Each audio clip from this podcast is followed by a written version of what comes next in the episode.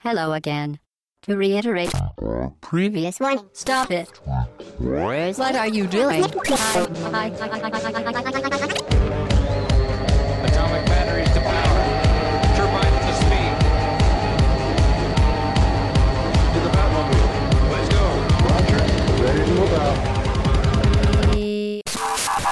Au le podcast session 82. Salut, c'est Chine. Nous sommes le dimanche 9 mars au matin. Et bon anniversaire à Chine. Et ouais, bon anniversaire. Merci beaucoup. C'est vrai que c'est un, c'est mon jour d'anniversaire. C'est très gentil. Ne Euh, s'y attendez pas, incroyable surprise. C'est-à-dire, oui. oh, vous y avez pensé, les amis. Ah, j'ai trouvé ma PS4 cadeau. On On a failli, acheté euh, la boîte, la boîte, ouais, juste la boîte, ouais. en carton. Voilà. On voulait faire un tweet de, à Camilla, mais on s'est dit, euh, tu vas le voir. Je suis très C'est grillé, merde.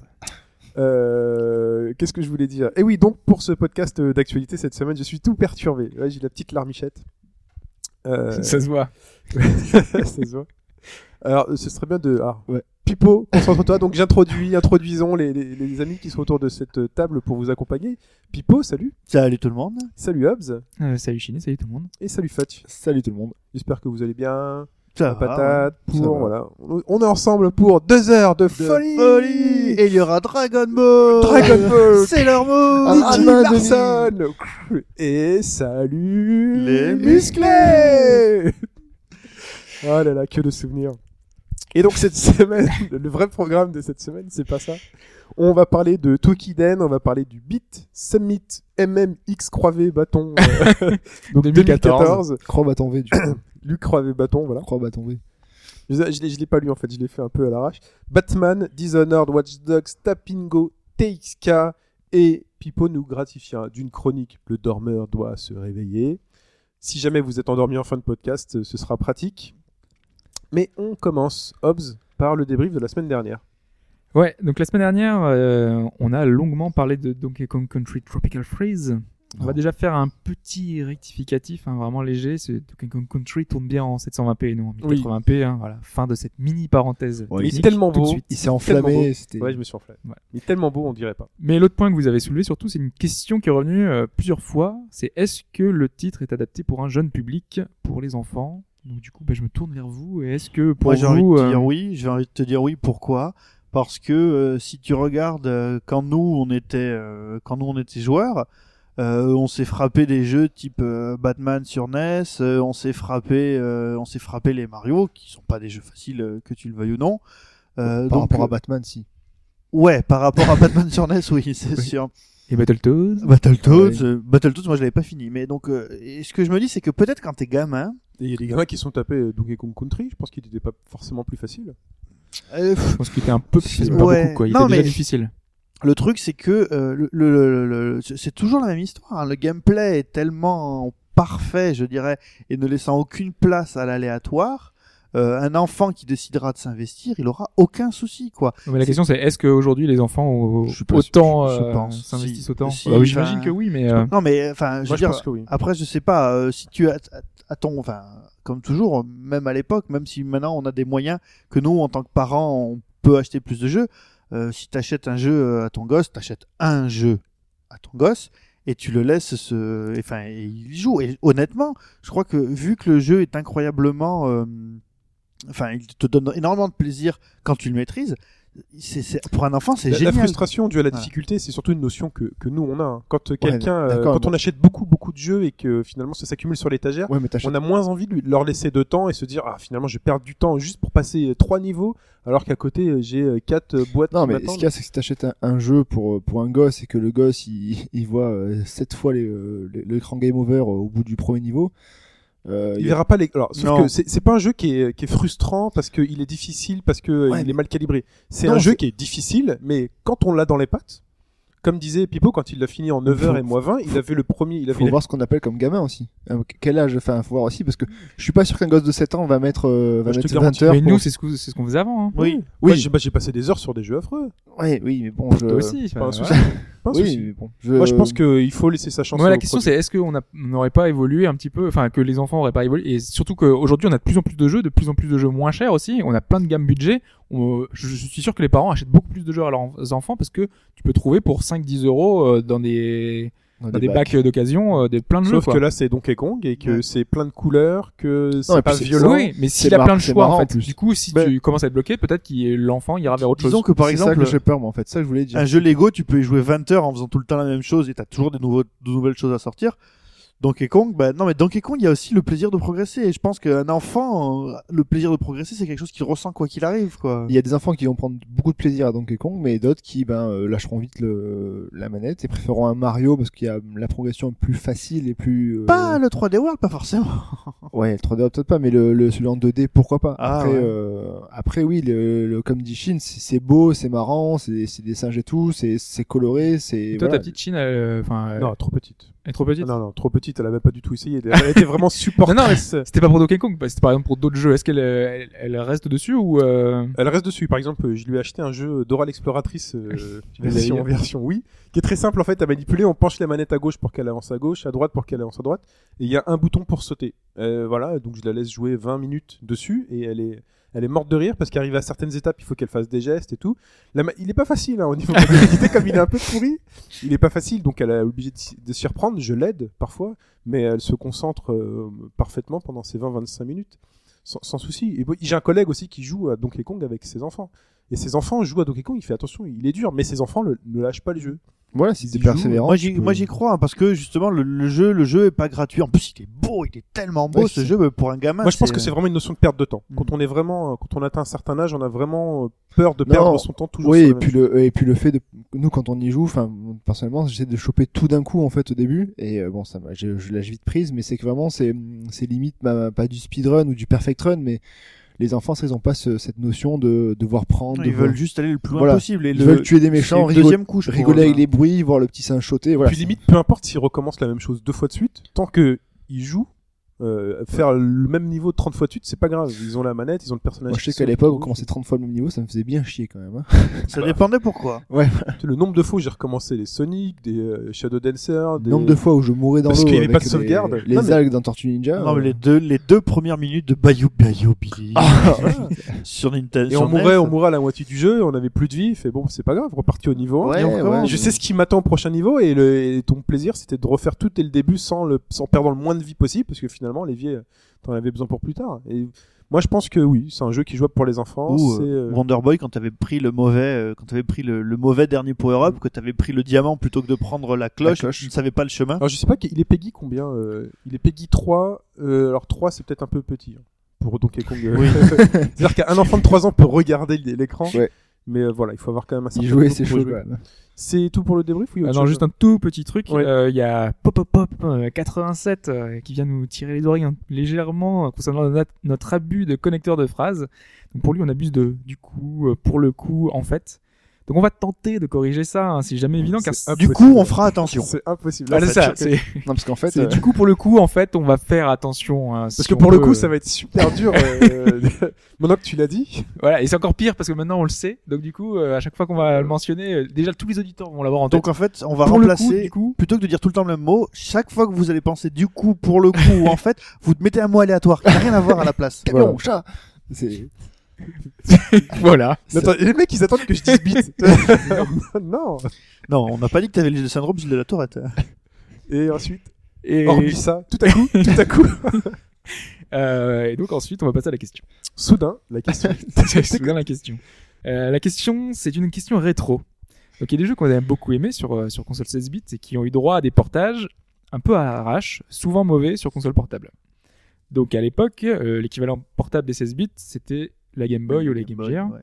ou Game Gear. Non, non, Game on Gear. ne dira pas la Game Gear. Jamais. Jamais. Euh, donc niveau puissance et rendu, c'était quand même pas trop ça. Alors la question, je vais vous citer quatre classiques de l'ère 16 bits. Trois ont eu droit à un portage sur la toute première Game Boy monochrome. Mhm. Un n'y a pas eu droit. Ok. C'est simple, Ah, c'est clair. monochrome. Alors là, il y a les 350 cartouches Game Boy euh, de chez moi qui me toisent. Ah mince. Donc, réponse A, le jeu de plateforme de David Perry, Cool Spot. Je l'ai vu celui-là. Avec un sprite beaucoup C'est, trop réponse énorme individuelle et aucune réponse, euh, euh, visibilité. C'est une réponse individuelle. Individuel. Donc ok. ne donne pas trop d'indices. D'accord. Euh, Cool même Spot. si, euh, euh, réponse B, un autre jeu de plateforme de David Perry, Earthworm Jim. Ok. Réponse C, un jeu de baston où les combats se terminent souvent de manière assez gore, Mortal Kombat. Ok. Et enfin réponse D, le ninja le plus classe de Capcom, Strider. Réponse D. Moi, je répondais. Répondez. Répondez, Réponse monsieur unanime. Oui, je réponds, bah, je répondais moi aussi. Bon, bah, c'est Très ta réponse bien, hein. collégiale. Réponse collégiale en fait. Parce que bon, Cool Spot, je suis est- sûr il- de l'avoir vu. Non, mais il est pas sorti, je crois, sur, sur Game Boy. Il est sorti aux USA sur, euh, sur NES, mais il n'a pas eu d'adaptation euh, au Japon. Il est sorti sur PC Engine, il est sorti sur Mega Drive, sur Master System, sur PlayStation, Xbox, PlayStation 2, sur Jamais. Vectrex, Sur euh, Gamat. sur euh, S- mais jamais sur. euh, Enfin, Alors que moi, je l'ai fait de la manière inverse. C'est-à-dire que Cool Spot, je suis sûr de l'avoir vu sur Game Boy. oui, non, mais je- Mortal Kombat, je suis Mortal Kombat, je sûr de l'avoir vu. Bah, Et. Arthur Jim, je vois la petite cartouche aussi. Et Earthworm Jim, euh, je sais qu'il a été adapté aussi. Bon, voilà. Tant pis pour Eh toi. bien, Ah, bien tenté cette semaine. Après, il y a peut-être Strider au Pakistan ou, ou au Brésil. on est tellement sûr de nous, si jamais on se foire, Alors ouais. ça va être très beau. en- Ah va ouais. beau. Qu'est-ce que tu veux qu'on choisisse un gage Ah, non, non, j'étais où C'est mon, c'est mon anniversaire aujourd'hui, il y a pas de Il gage. va pour nous dire, en fait, il est sorti au Pérou Ouais, uniquement. bah, c'est ça. non, moi, je, quand j'ai fait le truc la semaine dernière, je l'ai, je l'ai pas vu. Très bien. Bon, bah, c'est je, le moment vous- de. je vous dis tout de suite un truc. euh, c'est- non, non, je, Nous dis rien. On s'est foiré. je ne dis rien. Bah, ça serait C'est pour bien, c'est- vous avez fait réponse C'était collégiale. c'était que sur Game Boy, c'était de toute façon. ça que J'ai t'as dit dit. Game Boy. Ouais, Game mais Boy. ça, il est même pas sorti sur Super Il Nintendo. a pas dit Game Boy Color. Non, il a mais- pas dit Game Boy Advance. Non, Game Boy. Game Non, Boy. il a dit Game Boy monochrome, il a dit. Ouais, donc la première. d'accord. Et je sais même pas, il est même pas sorti sur Super Nintendo non plus. Alors, donc c'est première Jim, alors, dans ce cas-là. Sur Super Nintendo, il y a un équivalent de Strider. Ouais, j'ai oublié le nom, qui Strider. se s'appelait Bakugan ou un truc comme qui veut choisir Non, il y a Ninja Gaiden aussi Ouais. mais c'est pas. un- C'est trop tard. Non, non. C'est trop Moi, je reste sur mon Strider. Moi, je reste sur. Strider aussi. Moi aussi, je reste sur Strider. eh bien, c'est le moment de parler de Tukiden.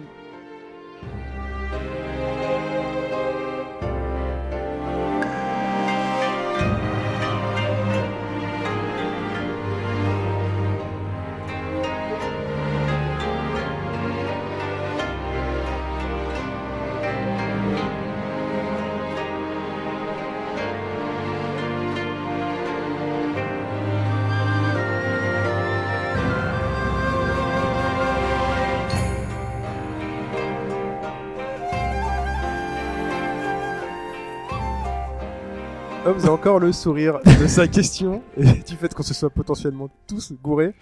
Avant de nous parler de Tukiden, Hobbs, Avant de nous parler de Touzigano, effectivement, parce qu'on en avait déjà parlé aussi euh, il y a un mois en fait. euh, c'est pour ça qu'on va suite à essayer la de... démo euh, qui démo. sortie. Suite à la démo exactement, donc on va essayer de pas faire de trop de Redites. exactement. Euh, donc on l'avait pas dit la dernière fois, mais il était développé, le jeu est développé par Omega Force, et Omega Force c'est C'est c'est- c'est, euh, Dynasty Warrior. Voilà, vous lire la japonaise si tu Ouais, veux. je, hein. je l'avais pas vu le nom, c'était. euh, Musu. ouais. Exactement, donc c'est un jeu qui Ils font fait ça. le parallèle à la ouais. baston, qui Ouais. fait euh, où on affronte euh, plein, plein, Dans plein un style de- très différent de Tukiden. Hein. Exactement, parce que c'était le but de, de, de la question du truc. Per- que- perso, moi, quand j'ai vu le- les images de Tukiden, je me suis dit, ah, chouette, un Dynasty Warrior euh, un peu différent. Et en fait, quand j'ai vu la démo, c'est totalement différent. Dynasty Warrior, c'est quand même des centaines de, de, de personnages touchés à chaque coup et des, une jauge de combo qui Ouais, fait ça- 100, c'est- 200, c'est- 300, C'est ça 400. qui est bon. C'est avec un bouton, à la, à la Ok. Ken's Rage. voilà. Qui est un. euh, Très bon jeu. Qui est un. l'éternel débat. donc, euh, donc euh, la Tukiden est plus proche finalement d'un, enfin, d'un jeu d'action comme Monster Hunter, puisqu'il va reprendre énormément de choses. Et donc, on est là dans un Monster Hunter-like euh, à l'époque féodale, du Japon féodal. Et, euh, et justement, on- enfin, on va y venir, pas tout à fait, puisque c'est plutôt euh, un mélange finalement de Dynasty Warrior et de Monster Hunter. Ah, On va le voir. il y a des moussous. Donc, comment ça marche Tukiden? On commence dans un petit village, euh, un, un petit, un- une sorte de hub finalement, où on va voir euh, différents, donc euh, différents PNJ qui ont tous une occupation très distincte, qui vont avoir un rôle à jouer. On a forcément le forgeron qui va être là pour nous faire des armes et des armures, pour les upgrader, pour euh, donc avec tous nos tous nos objets qu'on va récupérer, puisque en fait c'est un jeu où on va looter beaucoup beaucoup d'objets, donc du coup on va avoir besoin de lui pour nous forger tout ce qu'on tout ce qu'on va avoir besoin au fur et à mesure. Euh, ensuite, on a le marchand qui lui est toujours en retard un peu parce qu'il qui va toujours nous proposer des armes qui sont beaucoup moins Inférieures, puissantes que celles que tu peux forger. C'est fait exprès, ça? C'est fait exprès pour te pousser à aller euh, looter pas mal d'objets en allant farmer des Mais du coup, c'est quoi Est-ce que tu coup, lui achètes rien. ces armes euh, Tu du les coup, revends. tu lui achètes quasiment jamais rien. Moi, la seule utilité que j'ai trouvée à ce, à ce vendeur, c'est de lui acheter des cartes euh, pour aller euh, dans le bain public Et quand tu vas vers le, dans le bain, prendre un bain, Bon euh, ça te booste en fait euh, de, soit de l'attaque, euh, de différents trucs. D'accord. Et t'as des mini cutscenes avec des certains personnages. Est-ce qu'il y a des amoureux qui se bécotent dans les bains publics Il y a des petites mini cutscenes avec plein de PNJ. donc, Ah. Ça, Voilà, c'est un peu comme dans les Samurai Warriors, le dernier qui est sorti sur PS3. Euh, pareil, t'as aussi un hub avec le forgeron et tout, donc c'est euh, c'est assez connu. Mais même DS Warrior le fait maintenant. donc, euh, Parce que, enfin, là, le, le hub, quand même, il est complètement cloisonné. Hein. Le, dans- Ah oui, on- oui, tu peux pas sortir du village du pas. tout. Hein. C'est juste. T'as euh, juste une porte où en gros tu peux accéder à, à la map ou quoi, mais enfin, en tout cas c'est comme dans Samurai Warrior pour l'instant. Voilà. Donc ensuite, on a notre chambre. Donc euh, le lieu où tu peux un peu tout customiser. Donc tu peux customiser toi. Euh, t'as le où tu peux sauvegarder. Pimpe-ton toi-même. Euh, t'as euh, un petit, une petite armoire où t'as tous les objets qui, te- qui sont stockés. Et t'as également un petit chat. Enfin un petit chat. C'est pas vraiment un gna, gna. Euh, c'est une- enfin voilà un chat mythologique hein, voilà qui est un peu spécial puisque tu peux l'envoyer comme dans Assassin's Creed euh, faire des missions. C'est un chat ninja. Euh, c'est un chat ninja. C'est le chapeauté. C'est Exactement. euh, Samurai Pizza 4. Il a des pizzas aussi ou quoi En fait, euh, tu l'envoies dans différents dans différents mondes et euh, une fois que t'as as fait une mission, t'as fait euh, t'as avancé dans l'histoire, euh, il revient, tu tu retournes le voir et il t'a récupéré plein d'objets en fait. Et lui aussi, il peut développer et... Non. enfin, non. Lui il a pas de il a pas de level, il fait juste juste entre Et- les missions, il va se récupérer des objets. Et les missions, t'as des missions de, de difficulté ou pas? T'as un niveau de difficulté sur ces missions pour le chat Ah lui non non non lui Ah, globalement c'est- juste euh, Ouais. entre deux missions, il- c'est le petit D'accord. truc euh, sympa voilà, tu vas le chercher D'accord. il te donne des objets donc du coup tu vas le voir tout à chaque fois mais c'est tout quoi. Si on était sur Dreamcast, euh, ce serait typiquement un Ouais, mini dans le pour la VM, VM. quoi. Ouais, exactement. Qui tiendrait 3 heures, après t'auras plus rien. Ensuite, Ensuite, donc, on a le comptoir où on va pouvoir récupérer les différentes missions et les différentes quêtes. Donc, on a euh, justement, on a des quêtes pour chaque personnage non joueur. Donc, euh, tous les le forgeron, euh, enfin vraiment tout le monde ont leur petite quête qu'ils te proposent. Ils disent, va me récupérer 5 Orbe de ongles de, de machin, enfin Oh, des quêtes FedEx. voilà, c'est- typiquement les quêtes FedEx que tu vas devoir faire. Ou alors, t'as des quêtes qui sont un petit peu plus complexes, genre va tuer trois monstres comme ça parce que ils m'ont machin, va me récupérer une plante. Voilà, enfin c'est plein de petites choses comme ça. C'est pour euh, entre chaque mission avoir un espèce de mini objectif secondaire euh, qui est bien sympa, sachant que quand tu aides un PNJ, euh, au bout d'un moment, plus tu vas les aider, plus tu vas devenir entre guillemets ami avec avec eux. Et une fois que tu auras un un lien d'amitié avec eux. T'auras pas des ristournes, mais en fait, le jeu propose un système de, enfin, de mitama. C'est des esprits qui sont là pour t'aider pendant les combats. Et quand tu es ami avec quelqu'un, tu partages son mitama. Et donc, du coup, ça va être un esprit légendaire qui va t'aider dans les batailles euh, et que tu peux monter euh, de niveau. Oh, c'est du dommage, coup, euh, j'aurais préféré un dating sim. Là, c'est pas du tout un dating sim, justement. C'est vraiment dans le but de t'aider pour, pour le jeu, quoi. d'accord. Donc, on a les quêtes qui sont comme ça, et on a les missions. Les missions de scénario euh, qui vont nous faire euh, avancer le, le jeu, puisque en fait, on est, enfin, il y a une histoire. hein. Nous, on est le héros, euh, le, un héros. Enfin, on n'est pas vraiment le héros au début. On est juste euh, un gars qui vient aider un village euh, à se sauver, on, on a un apprenti Slayer, et donc il y a les Oni qui attaquent, des démons qui attaquent le, village, et nous, on doit les aider à se défendre. Donc euh, c'est vraiment tout, tout simple le scénario, puis petit à petit ça va s'étoffer parce que voilà, il y a les, les démons se sont organisés, euh, il y a un, tout un, truc autour de, ils étaient arrivés huit ans auparavant, donc du coup il y a des, liens logiques, voilà. Ils sont enterrés sous terre. euh, Donc voilà, il y a, il y a plein de petites euh, choses sous-jacentes. Chaque personnage a, son- a sa propre histoire parce que en fait, dans ce jeu-là, chaque mission que l'on fait, on les fait accompagner d'autres PNJ ou d'autres personnes réelles, hein, puisqu'on peut le faire. Tu peux jouer en ligne. c'est ça, tu peux jouer en ligne.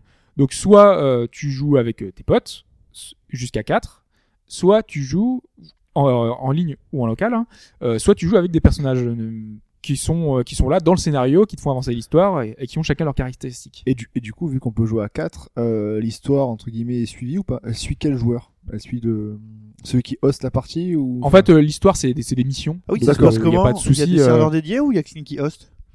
Euh, c'est une bonne question. je- C'est transparent, donc euh, je sais pas trop comment ça se passe. D'accord. J'imagine que c'est une personne qui hoste, mais euh, non, je sais, je sais pas trop. Bon, bah, on s'en fiche. On le saura Oui. le jour où ils couperont les serveurs.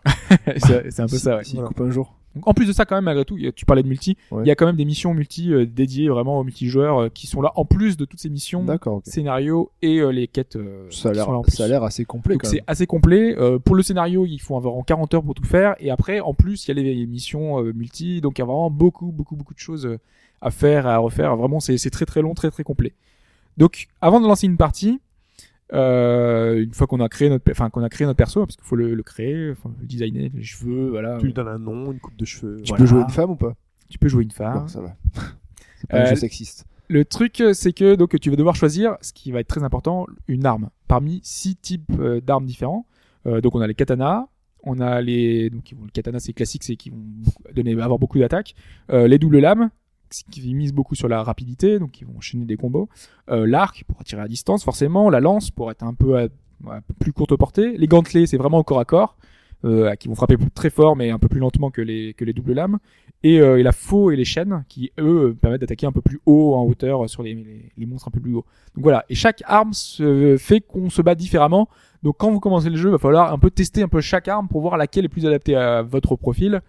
Euh, moi, je sais que j'ai pris la double lame parce que j'avais envie de d'affronter rapidement, d'en- d'enchaîner des coups. J'aime bien le côté nerveux parce que c'est ce que je trouvais pas chez Monster Hunter, c'est qu'on euh, je prenais la, la grosse épée qui attaquait super Ouais. lentement. Là, au contraire, j'ai voulu faire aller un, un truc un peu, beaucoup plus nerveux et je Mhm. suis assez satisfait du résultat. euh, du coup, euh, Et ça s'enchaîne bien. Tu peux changer les armes ensuite ou tu... Tu peux changer quand tu veux. D'accord. D'accord. Et t'as Ouais. des niveaux d'armes euh, qui, qui se débloquent ou alors, enfin, tu. Bah, en fait, donc quand tu choisis une arme, ensuite la seconde étape, c'est que tu lui choisis, tu lui associes un mitama, donc les esprits Ouais. dont on a parlé tout à l'heure, donc c'est les esprits de guerrier que tu débloques en tuant des monstres. Donc quand tu vas tuer un monstre, tu vas libérer euh, l'esprit euh, du guerrier et tu vas pouvoir l'associer à ton arme. Euh, qui vont avoir, euh, qui vont permettre de faire des, éventuellement des combos, parce qu'il y a des combinaisons de mitama, parce que tu en débloques, mais genre, euh, enfin, je sais pas exactement combien il y en a, mais plus de 50, hein, donc euh, c'est vraiment énorme le, Attends, le donc nombre qu'il y en a. les, les PNJ, ils sont combien eux? Euh, les PNJ, il doit y en avoir une, une bonne dizaine quand même. hein. Donc, euh, est-ce que les Mitama de PNJ sont, spé- sont spéciaux par rapport aux autres Mitama? Je sais pas s'ils ont une particularité, euh, c'est simplement que ces Mitama-là euh, vont permettre de se combiner mieux ou pas avec euh, d'autres. Il faut arriver à trouver des combinaisons en fait entre Mitama qui vont permet- permettre d'avoir des boosts en fait euh, pour mieux enchaîner euh, les pendant les combats, tout simplement. Parce que chaque Mitama a une particularité, soit ils sont basés sur la vitesse, soit sur l'attaque, soit sur euh, la défense, euh, et ils vont te donner des bonus. euh, en fait, c'est tes coups spéciaux que tu vas utiliser pendant les combats. Euh, soit tu vas avoir un bonus de vitesse, donc du coup tu vas enchaîner beaucoup plus vite, t'as une espèce d'aura autour de toi qui va enchaîner plus vite. Soit un truc d'attaque, donc tu auras un, un- une espèce de euh, d'aura rouge un peu, attends, le Kaioken de Sangoku, Ah, bah qui- c'est ça. t'enchaînes beaucoup plus rapidement. Euh, t'as as plein de petites, euh, voilà, plein de bonus. T'as une, pour la défense, t'as une barre en plus de défense. Donc du coup, tu encaisses beaucoup plus euh, de dégâts. C'est très pratique. Voilà, t'as as une barre de focus aussi. Enfin, t'as différentes choses comme ça qui permettent de booster grâce au Mitama et qui rend le, le les subtilités finalement de gameplay euh, beaucoup plus intéressantes. Donc, il va falloir bien choisir en conséquence euh, suivant le profil qu'on veut. Moi, je sais que mes Mitama que j'ai choisis sont spécialement pour la vitesse parce que je suis vraiment totalement sur, basé C'est sur la selon vitesse. ton profil, c'est pas forcément spécialement face aux adversaires, enfin aux monstres que tu vas aller affronter. Quoi. Bon après c'est si tu, tu penses que le monstre est tellement fort que tu es pas assez fort, euh, à ce moment-là tu bases sur la défense et tu, tu, tu joues comme ça. Et tu peux changer à chaque fois le, de Mitama ou c'est. Tu peux changer tout le temps. Est-ce que tu peux refaire tout ton inventaire avant chaque combat Oui, comme dans Fire Emblem. Comme moi dans Fire Emblem. tu peux refaire euh, ton inventaire à Parce chaque que fois. là, je le sens très intéressé. Du coup, Est-ce que tu peux faire ceci Est-ce que tu peux faire cela? Sauf qu'en fait on t'encourage à garder euh, les mêmes Mitama et les mêmes armes. Du coup, ça, ouais, ça, ils ont, ils ont un, un- un niveau de lien qui augmente ou au niveau de. C'est ça, en fait, à chaque fois que tu utilises un Mitama pendant un combat, euh, t'as une barre qui progresse. Euh, une fois que c'est arrivé au maximum, il faut que tu ailles voir une personne euh, qui, euh, qui est là pour te pour upgrader euh, le Mitama et il, le- il peut être upgradé jusqu'au niveau 9. Et, il te, et te, chaque euh, niveau, tu gagnes en fait un espèce de bonus. Et le bonus, ça va être euh, bonus de soins, bonus, euh, enfin des bonus divers pour le combat. Et tu peux en avoir trois maximum. Du coup, ça va te demander de choisir. Tu peux, ça va te monter 9 bonus, mais il faut en choisir trois parmi les 9. D'accord. Donc du coup, voilà, c'est vraiment stratégique. Il va y avoir pas mal de, de, de choses derrière qui sont intéressantes. C'est un peu comme dans Dynasty ailleurs, ça. c'est, un peu stratégique Dynasty ailleurs quand même. Hein. Vous rigolez, mais.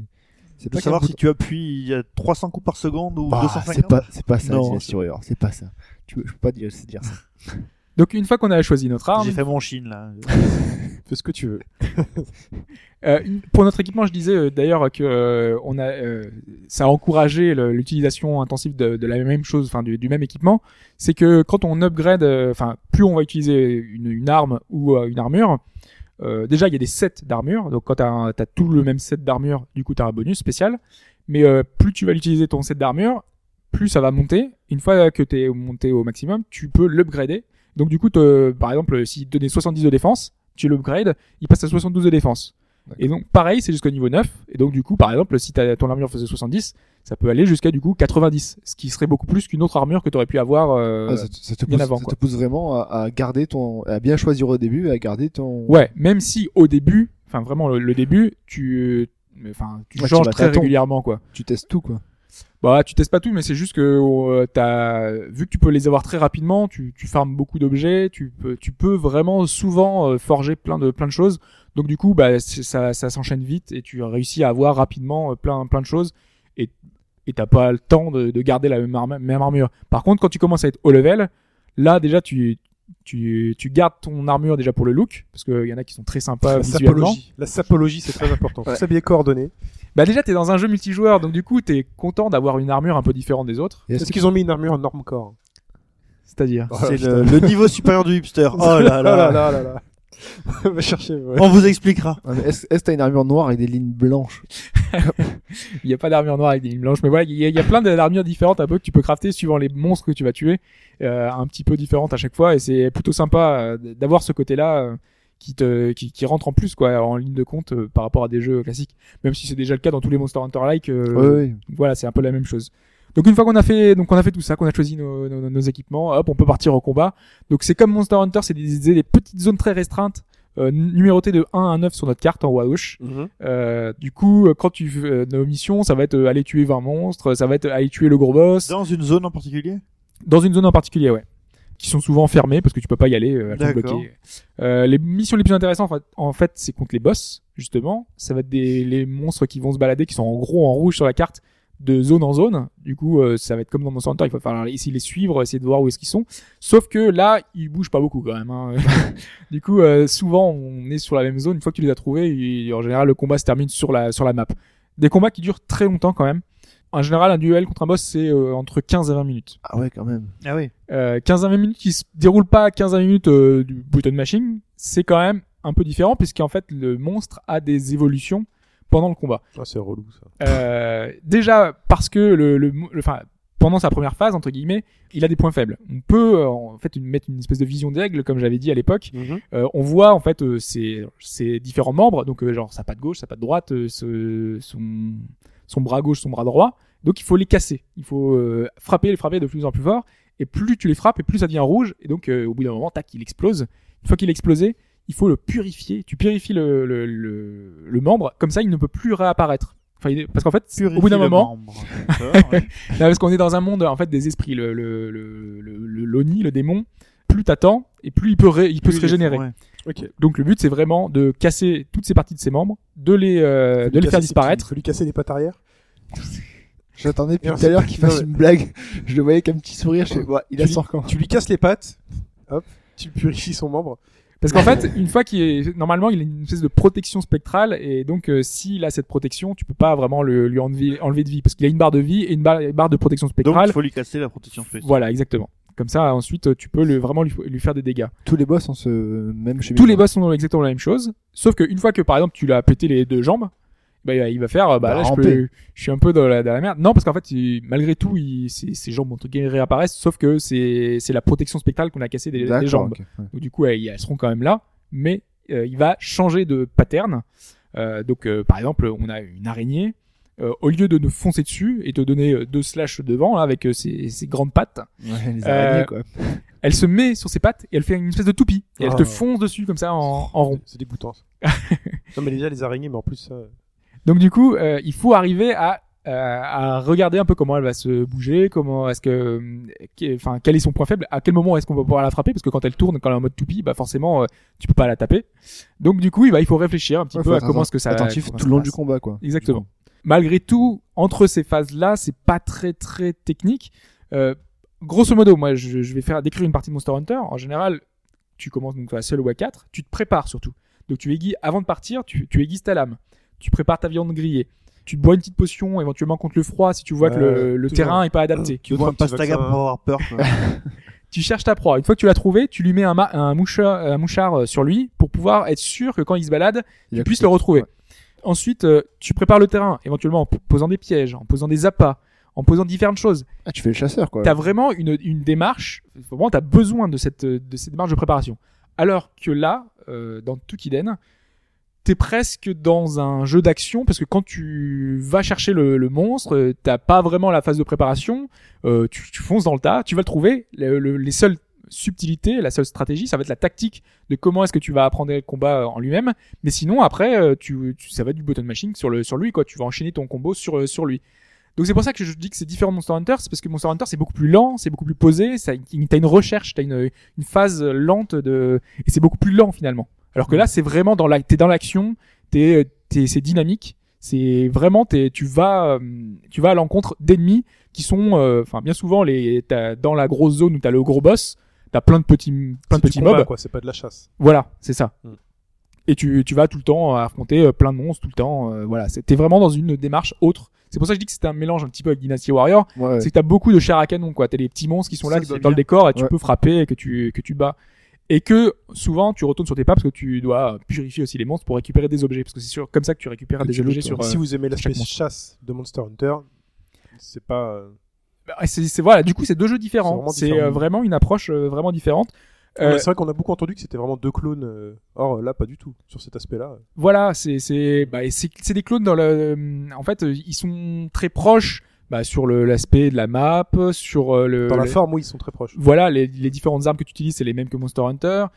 Sauf que voilà derrière il y a quand même déjà toute euh, le- la mythologie, enfin la mythologie euh, japonaise autour. T'as Mhm. une histoire, t'as vraiment une vraie histoire. je Ouais, l'ai pas dit mais il y a y a déjà une intro. Si, tu l'as dit. Je le dis. Oui. Entre chaque phase, t'as euh, plein de cutscenes. Euh, souvent, t'as des vraiment des, des vraies cinématiques euh, à la fin de chaque chapitre, parce que t'en as sept en tout pour euh, vraiment de- pour l'histoire globale.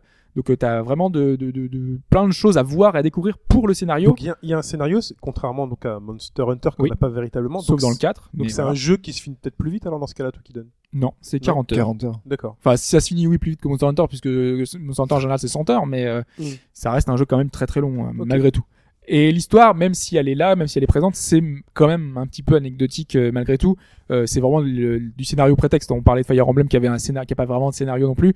C'est c'est ça, c'est un scénario que tu te laisses prendre euh, au jeu si vraiment t'es un peu naïf et voilà. Et ça, ça passerait bien. hein. Moi, j'arrive pas à comprendre le- les attaques contre le scénario de Fire Emblem. Non, mais je disais ça justement parce qu'on avait l'exemple. Non, non, je sais, mais euh, je, je comprends pas. Je comprends pas le scénario de Fire Emblem, mais évidemment, c'est pas Chrono Cross, mais. euh, eh, mais voilà, c'est ça, c'est très ça. bien le scénario de, Fire Emblem. Bah, c'est on pas qu'il y créer en a pas grand-chose, débat. quoi. Ne nous créons pas un nouveau débat. Juste, sur- on revient juste sur, sur les boss. T'avais dit que quand tu lui casses les deux pattes, Ouais. il allait faire un truc. Enfin, t'as été coupé là-dessus. C'est quoi Il va te proposer d'arrêter de se battre ou enfin Non, non, il, Non, non, non, c'est juste qu'il change de pattern en fait. D'accord. Ok, d'accord. Ça. va. Voilà, pas écouté non plus. Les Non, membres réapparaissent, ils en plus autre chose du pattern en fait. Non, non, mais par exemple, t'as certains, enfin, un des monstres, hop, tu lui casses les deux pattes avant. Euh, à ce moment-là, euh, ses membres vont se transformer en espèce de liane. Ils te, D'accord, te filent ok. des gros coups. Ah, Et C'est la folie, quoi. Putain, donc en Ah fait, t- de super loin du coup. et t'es obligé de casser tous les membres pour le tuer? Euh, bah v- oui, vaut mieux. Ouais. C'est Ouais, faire faire ouais. le nez aussi ou pas? Non, parce que tu peux être stratégique. Tu dis, je casse pas les pattes avant, donc j'évite les lianes. Je casse que ceux derrière, histoire de d'avoir des attaques moins fortes. Enfin, Ah oui, Euh, c'est ça. Est-ce que le pattern est systématique une Très Ouais. bonne question. Non, non, le pattern est syst- systématique justement. Ah, T'es obligé vraiment de, le- de le faire. d'accord. Et du coup, les affrontements sont vraiment super sympas parce que ça donne vraiment une dimension un peu épique euh, à tout ça. Cela dit, en, en solo, je suis pas sûr de. Enfin voilà, moi j'ai trouvé ça sympa. C'est Ouais. pas le jeu de l'année non plus. Euh, par contre, vraiment, si vous voulez le faire, euh, essayez de trouver des amis qui vont le faire en même temps que vous, parce que je pense que le vraiment le plaisir euh, naît euh, de la de la collaboration, euh, de, de, de battre des monstres, justement avec plein de potes. Parce que quand ils savent jouer, c'est beaucoup mieux que les pauvres PNJ qui en général font n'importe quoi. euh, donc euh, donc voilà, vaut mieux jouer à- en multi à, à ce jeu-là. Vous serez, il y aura, il y aura plus de chances que que le jeu vous convainc. D'accord. Tukiden sur PS Vita, on vous rappelle qu'il y a une démo disponible hein, pour au moins euh, tâter de la bête avant de dépenser ses sous et on est parti pour notre, pour notre séquence d'actualité.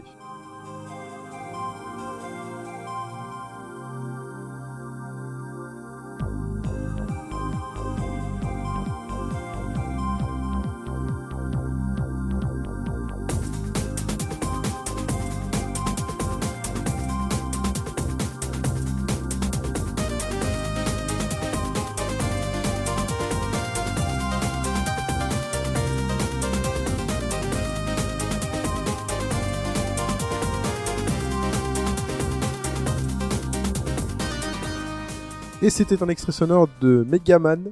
euh, donc Mighty Number 9, euh, donc le pseudo Megaman euh, par le créateur de Megaman, Keiji Inafune. c'est ça, qui euh, donc nous aide à introduire le Beat Summit 2014. Exactement. Donc euh, c'était là en ce moment, là je crois qu'il y a la remise des prix Euh, c'est pour ça qu'on va pas être super complet parce que là il y a beaucoup de débriefs, de comptes rendus qui tombent en ce moment même. Euh, nous, forcément on n'y était pas, donc euh, on attend que les journalistes, on attend que les joueurs, on attend que les japonais euh, viennent euh, donner leurs impressions et On dire attend que les tweets passé, japonais ça traduit quoi.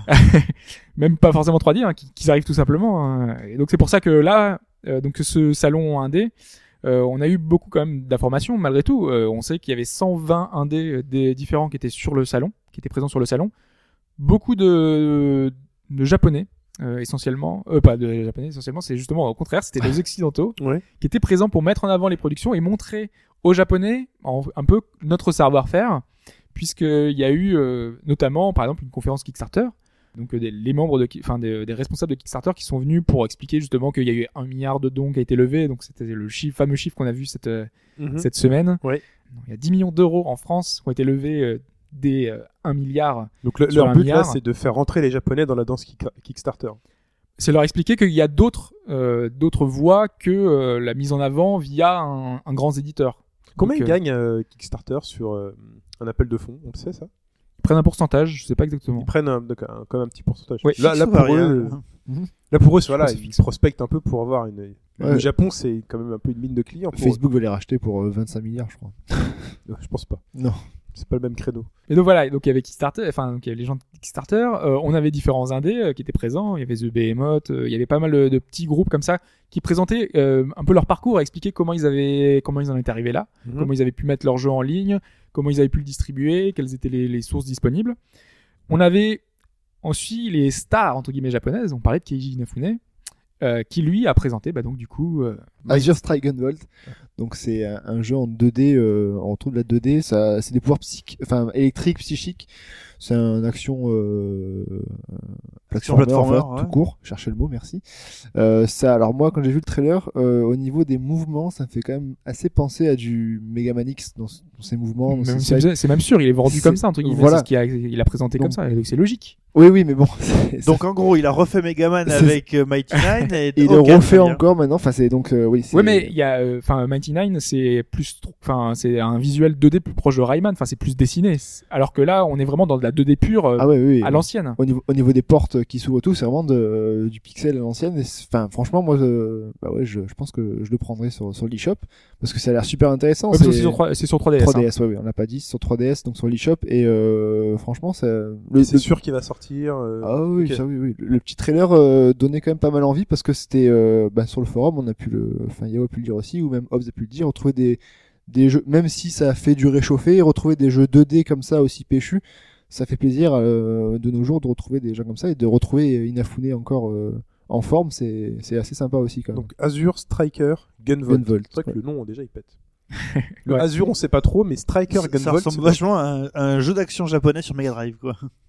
Exactement. à ple- Enfin, plein de titres. Ah, euh, ok, dans le type, euh, Dans dans le type du nom. Ok. Même si on voit des effets déjà, les effets en surimpression en 3D, on voit les, des espèces de chaînes qui sont bien déjà en surimpression sur l'écran. Rien qu'avec le trailer, on voit qu'il y a plein d'effets euh, pour la 3DS en fait, euh, Ok. qui vont nous- pour nous en mettre plein la vue. Ok. Donc en plus de tout ça, bah déjà là, toujours avec euh, Keiji Inafune, on avait euh, Manami euh, Matsumae qui fait les musiques de Megaman Ouais. depuis longtemps, qui est venu nous performer quelques musiques justement de Megaman, de Mighty Number 9 et parce que c'était c'est comme ça, le enfin euh, le salon est proposé propose différentes conférences, différentes euh, choses autour du jeu vidéo, autour de la scène indépendante. C'est pour ça aussi qu'on a vu euh, Masaya Matsuura qui lui avait fait les musiques de Parappa the Rapper et qui était venu lui aussi proposer euh, ses titres. C'est un voilà, c'est un, c'est un salon qui mélange plein de choses, plein plein de genres. D'ailleurs, on a vu par exemple qu'il y a le compositeur des musiques de Panzer Dragoon qui va faire un album solo. Ça a été annoncé par exemple à ce salon-là. Voilà. Donc c'est plutôt voilà, c'est la solo, oui. On a vu aussi Quand euh, il faut aussi faire un album solo, c'est un, un album de quel genre de musique? Je ne sais pas euh, quel type de composition est-ce qu'il va nous Il proposer lance en solo. il y de avait la J- folk.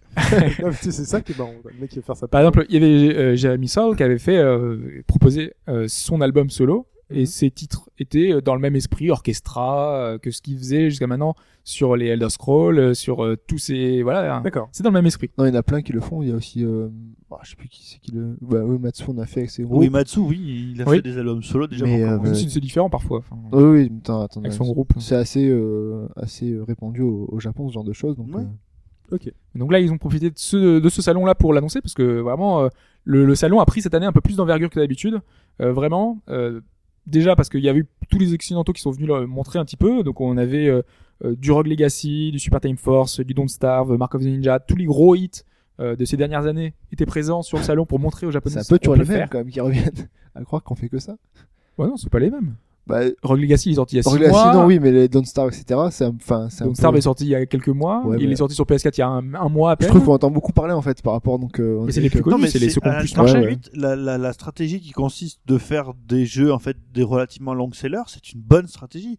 La stratégie de faire plein de jeux qui sortent super rapidement, c'est plus ou moins ce qui a coûté la vie à Atari en 83. Donc euh, là, cette, là, euh, le fait de, de dire à un mec qui s'investit trois ans dans sa vie et qui veut faire autre chose que le buzz à la sortie de son jeu et qui est prêt à le soutenir sur un long moment, c'est pas forcément une mauvaise chose, quoi. Euh, bah, sinon, on avait quand même des jeux indés japonais, forcément, parce que c'est un salon japonais, il fallait quand même qu'il y en ait quelques-uns. On a notamment eu un, un remake d'un jeu Mega Drive, c'est Asso Suite Leinos. Qui Oui. est, Un shmup. voilà, exactement. Et donc, c'était assez surprenant de voir un remake PS4, donc, qui sera refait en 3D. euh, ce sera étonnant, faudra voir le résultat, euh, ce que ça peut donner. On a une eu... raison peut-être pour Pipo d'acheter une, une console next-gen. Peut-être. peut-être.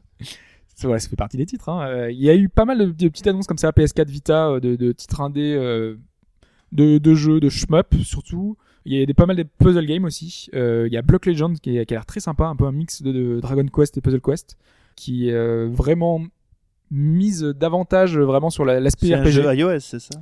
C'est un jeu iOS. Ça ouais. va sortir ou c'est sorti Ça, euh, enfin, c'est sorti il y a quelques jours, je crois. D'accord. Donc là, il était présenté au Japon. Ok. Il y avait aussi des applications. Il y avait notamment une application euh, développée par des Japonais, mais il y a un Français dans l'équipe, euh, qui permet de, de générer des sons euh, 8-16 bits. Donc du coup, en fait, euh, vous mettez, un, par exemple, vous mettez un son d'un coffre qui s'ouvre, Mhm. euh, et vous modulez en fait euh, le, le fait que ce soit aigu, euh, grave, euh, des, des petits, de- plein de plein de choses de fréquences, et ça va vous faire un, son euh, spécial pour votre jeu euh, de, de bruit euh, 16 bits euh, de- d'un coffre qui s'ouvre. J'achète. Je Ouais. réfléchis même pas, j'achète. C'est une application à destination des Ce une développeurs. application. Voilà, ouais. Ok. Ok. Je crois que c'est une cinquantaine d'euros pour je avoir développe plein pas, mais j'achète. Juste ça. Rien à foutre. Euh, voilà, donc euh, il y, a- y avait plein, plein de petites choses. Euh, là, je peux pas être super complet parce que c'est vraiment en ce moment même. Il y a des récompenses. J'aurais aimé vous donner le palmarès, mais là, même j'ai en direct, j'ai pas le, j'ai pas ce qu'il faut. Bref, euh, Alerte, palmarès. Euh, le palmarès j'ai vu qu'il y avait un jeu français qui avait gagné un prix. Ah. Un MMO euh, spatial. euh, je sais pas comment. Voilà, je connaissais pas du tout. Donc euh, bon, voilà, ce sera à voir. Ok, on regardera ça. Et donc c'est tout pour le Beat Summit. C'est, c'est tout. Ouais, donc c'était déjà pas mal. On Ouais. enchaîne avec euh, donc les autres actualités. On commence par Capcom qui euh, revient un peu nous parler d'Ultra Street 4 avant d'annoncer son cinquième fameux personnage. Donc je crois que ce sera la semaine prochaine. Euh, et qui annonce que euh, le jeu bénéficiera, bénéficiera d'un mode Edition Select qui euh, va vous permettre, alors cette fois-ci en versus local uniquement, de choisir la version euh, du personnage que vous avez choisi. C'est-à-dire que vous pouvez ressortir Le sa- Sagat de l'abus. Voilà. Ah ouais, c'est- Vous pouvez sortir le Sagat en version euh, Street Fighter 4 première version, là le Sagat de l'abus parfait quoi. Et le top quoi. tier euh, parfait du, enfin, du Ah, jeu. c'est le god tier de tous les jeux pratiquement. quoi. donc Il y, voilà. a, il y a une vidéo justement où il y a un gars qui rêve et tout, il fait Sagat.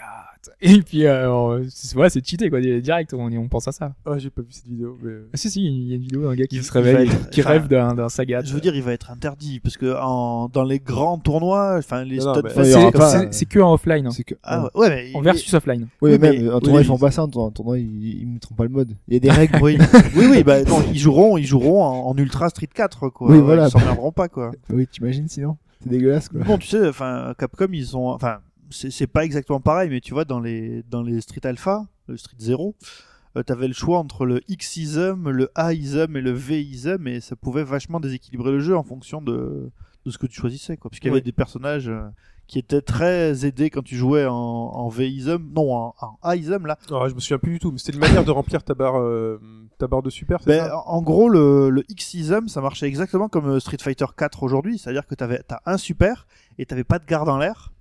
Euh, le X-ism, bah, t'avais droit à, euh, t'avais à peu près tout, t'avais une barre avec trois niveaux, puis après t'avais le V-ism où en gros tu appuyais sur deux boutons quand ta barre était pleine et t'avais un ghost derrière toi, ce qui fait que tous tes coups étaient démultipliés.